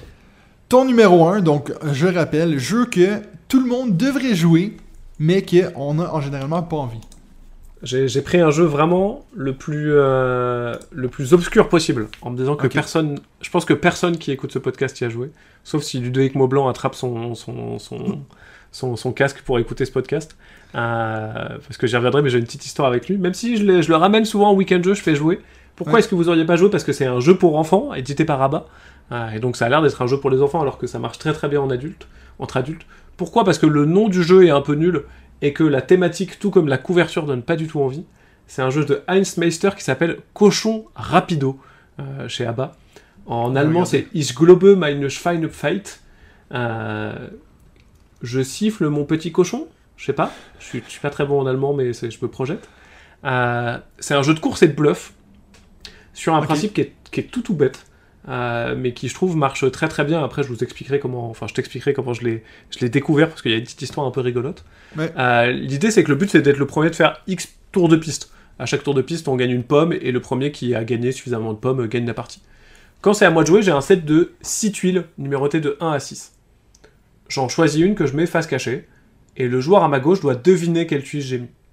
Ouais. Si jamais il se trompe, j'ai mis ma tuile 4, tu dis 5, je révèle cette tuile et j'avance d'autant de cases que la tuile en question. J'ai dit 4, enfin j'ai mis une tuile 4, t'as dit 5, bah non c'était la tuile 4, j'avance de 4. 1, 2, 3, 4. Avec une petite subtilité qui est vraiment importante, c'est si hein, avec mon déplacement, j'arrive sur la case d'une autre personne, je rebondis d'autant. Donc je fais 1, 2, 3, 4, j'arrive sur ta case. 1, 2, 3, 4, je réavance de 4. Donc c'est parti. Une fois qu'on a fait ça, j'ai le choix. Soit je m'arrête là, soit je peux choisir une nouvelle carte. Mais cette fois-ci, tu sais que dans les cartes qui me restent en main, c'est 1, 2, 3, 5, 6. Donc j'ai une chance de moins, Ouais. euh, ou plutôt tu as une chance de plus de réussir à me griller. Quoi. Et puis bah, c'est tentant de jouer la 6, donc tu vas te dire, ah je vais jouer la 6, il a joué la 6. Mais moi j'ai joué la 1 pour être un peu sneaky et avancer un tout petit peu. Si jamais à un moment tu trouves la bonne valeur, j'ai joué un 6, tu dis 6, je retourne, bravo tu m'as grillé, moi je n'avance pas et toi tu avances d'autant de cases que la valeur. Ah. ce, qui, ce qui peut m'amener à un moment à me dire, bah non j'arrête de jouer parce que là si jamais tu me grilles, tu vas prendre la tête parce que tu vas avancer de 5. Dès que je me suis fait griller ou dès que j'arrête, on passe à la personne à ma gauche et c'est reparti, on continue jusqu'à temps que quelqu'un gagne. Ça c'est toutes les règles de cochon rapido. Vraiment là vous savez jouer à- en ayant un exemplaire. C'est un, un jeu que j'ai découvert au festival des Bretzels et des Jeux qui est à, à Strasbourg, qui est co-organisé par, euh, par Philibert, où j'étais avec Ludomo Blanc et puis on se baladait, puis vraiment il n'y a pas grand chose qui nous branchait de ouf quoi. Et on passe sur le stand d'Abba et euh, François qui bosse pour Abba et qui est un- une personne ultra sympathique nous dit Oh bah je vous montre les nouveautés un peu. Et il nous fait jouer à ça avec Ludo. Et vraiment on fait putain mais c'est bien en fait quoi, j'ai envie d'y rejouer quoi. Donc on va à la boutique, on achète je pense les deux exemplaires qui étaient disponibles. Et à chaque fois qu'on croise quelqu'un qui nous dit un peu alors vous avez joué à quoi de bien, on fait bah cochon rapido quoi. Alors que c'est c'est pas le jeu le plus exceptionnel de tous les temps. Attention, Ouais. je, vais- je, je vous le survends un peu, c'est vraiment très bien, on s'est vraiment marré. Mais je sais pas, il s'est passé un truc, on a eu envie d'y jouer, on l'a conseillé à plein de gens, il y a plein de gens qui l'ont acheté. Je sais que Philibert a même, a même dû aller en, en re- rechercher à l'entrepôt parce qu'ils avaient vendu tous leurs cochons rapido qu'ils imaginaient pas vendre. Ouais. Et, et c'est un jeu qui crée un truc un peu magique, il y a vraiment ce truc euh, euh, un peu de bah, je joue mon 6 et tu me grilles direct et euh, il se passe quelque chose, ou alors j'arrive à jouer les 5 cartes sans que, sans que tu arrives à me griller jamais et il se passe un truc, Ouais. on se marre. Il se passe vraiment un petit truc un peu marrant. C'est un très chouette jeu d'ambiance et, et de bluff, je trouve, mais auquel vous aurez jamais envie de jouer parce qu'il s'appelle Cochon Rapido, que c'est un marketé comme un enfants, jeu ouais. pour enfants et que la, la couverture c'est quatre cochons qui se baignent dans la boue quoi. Vraiment, Ouais. c'est excitant comme jamais quoi.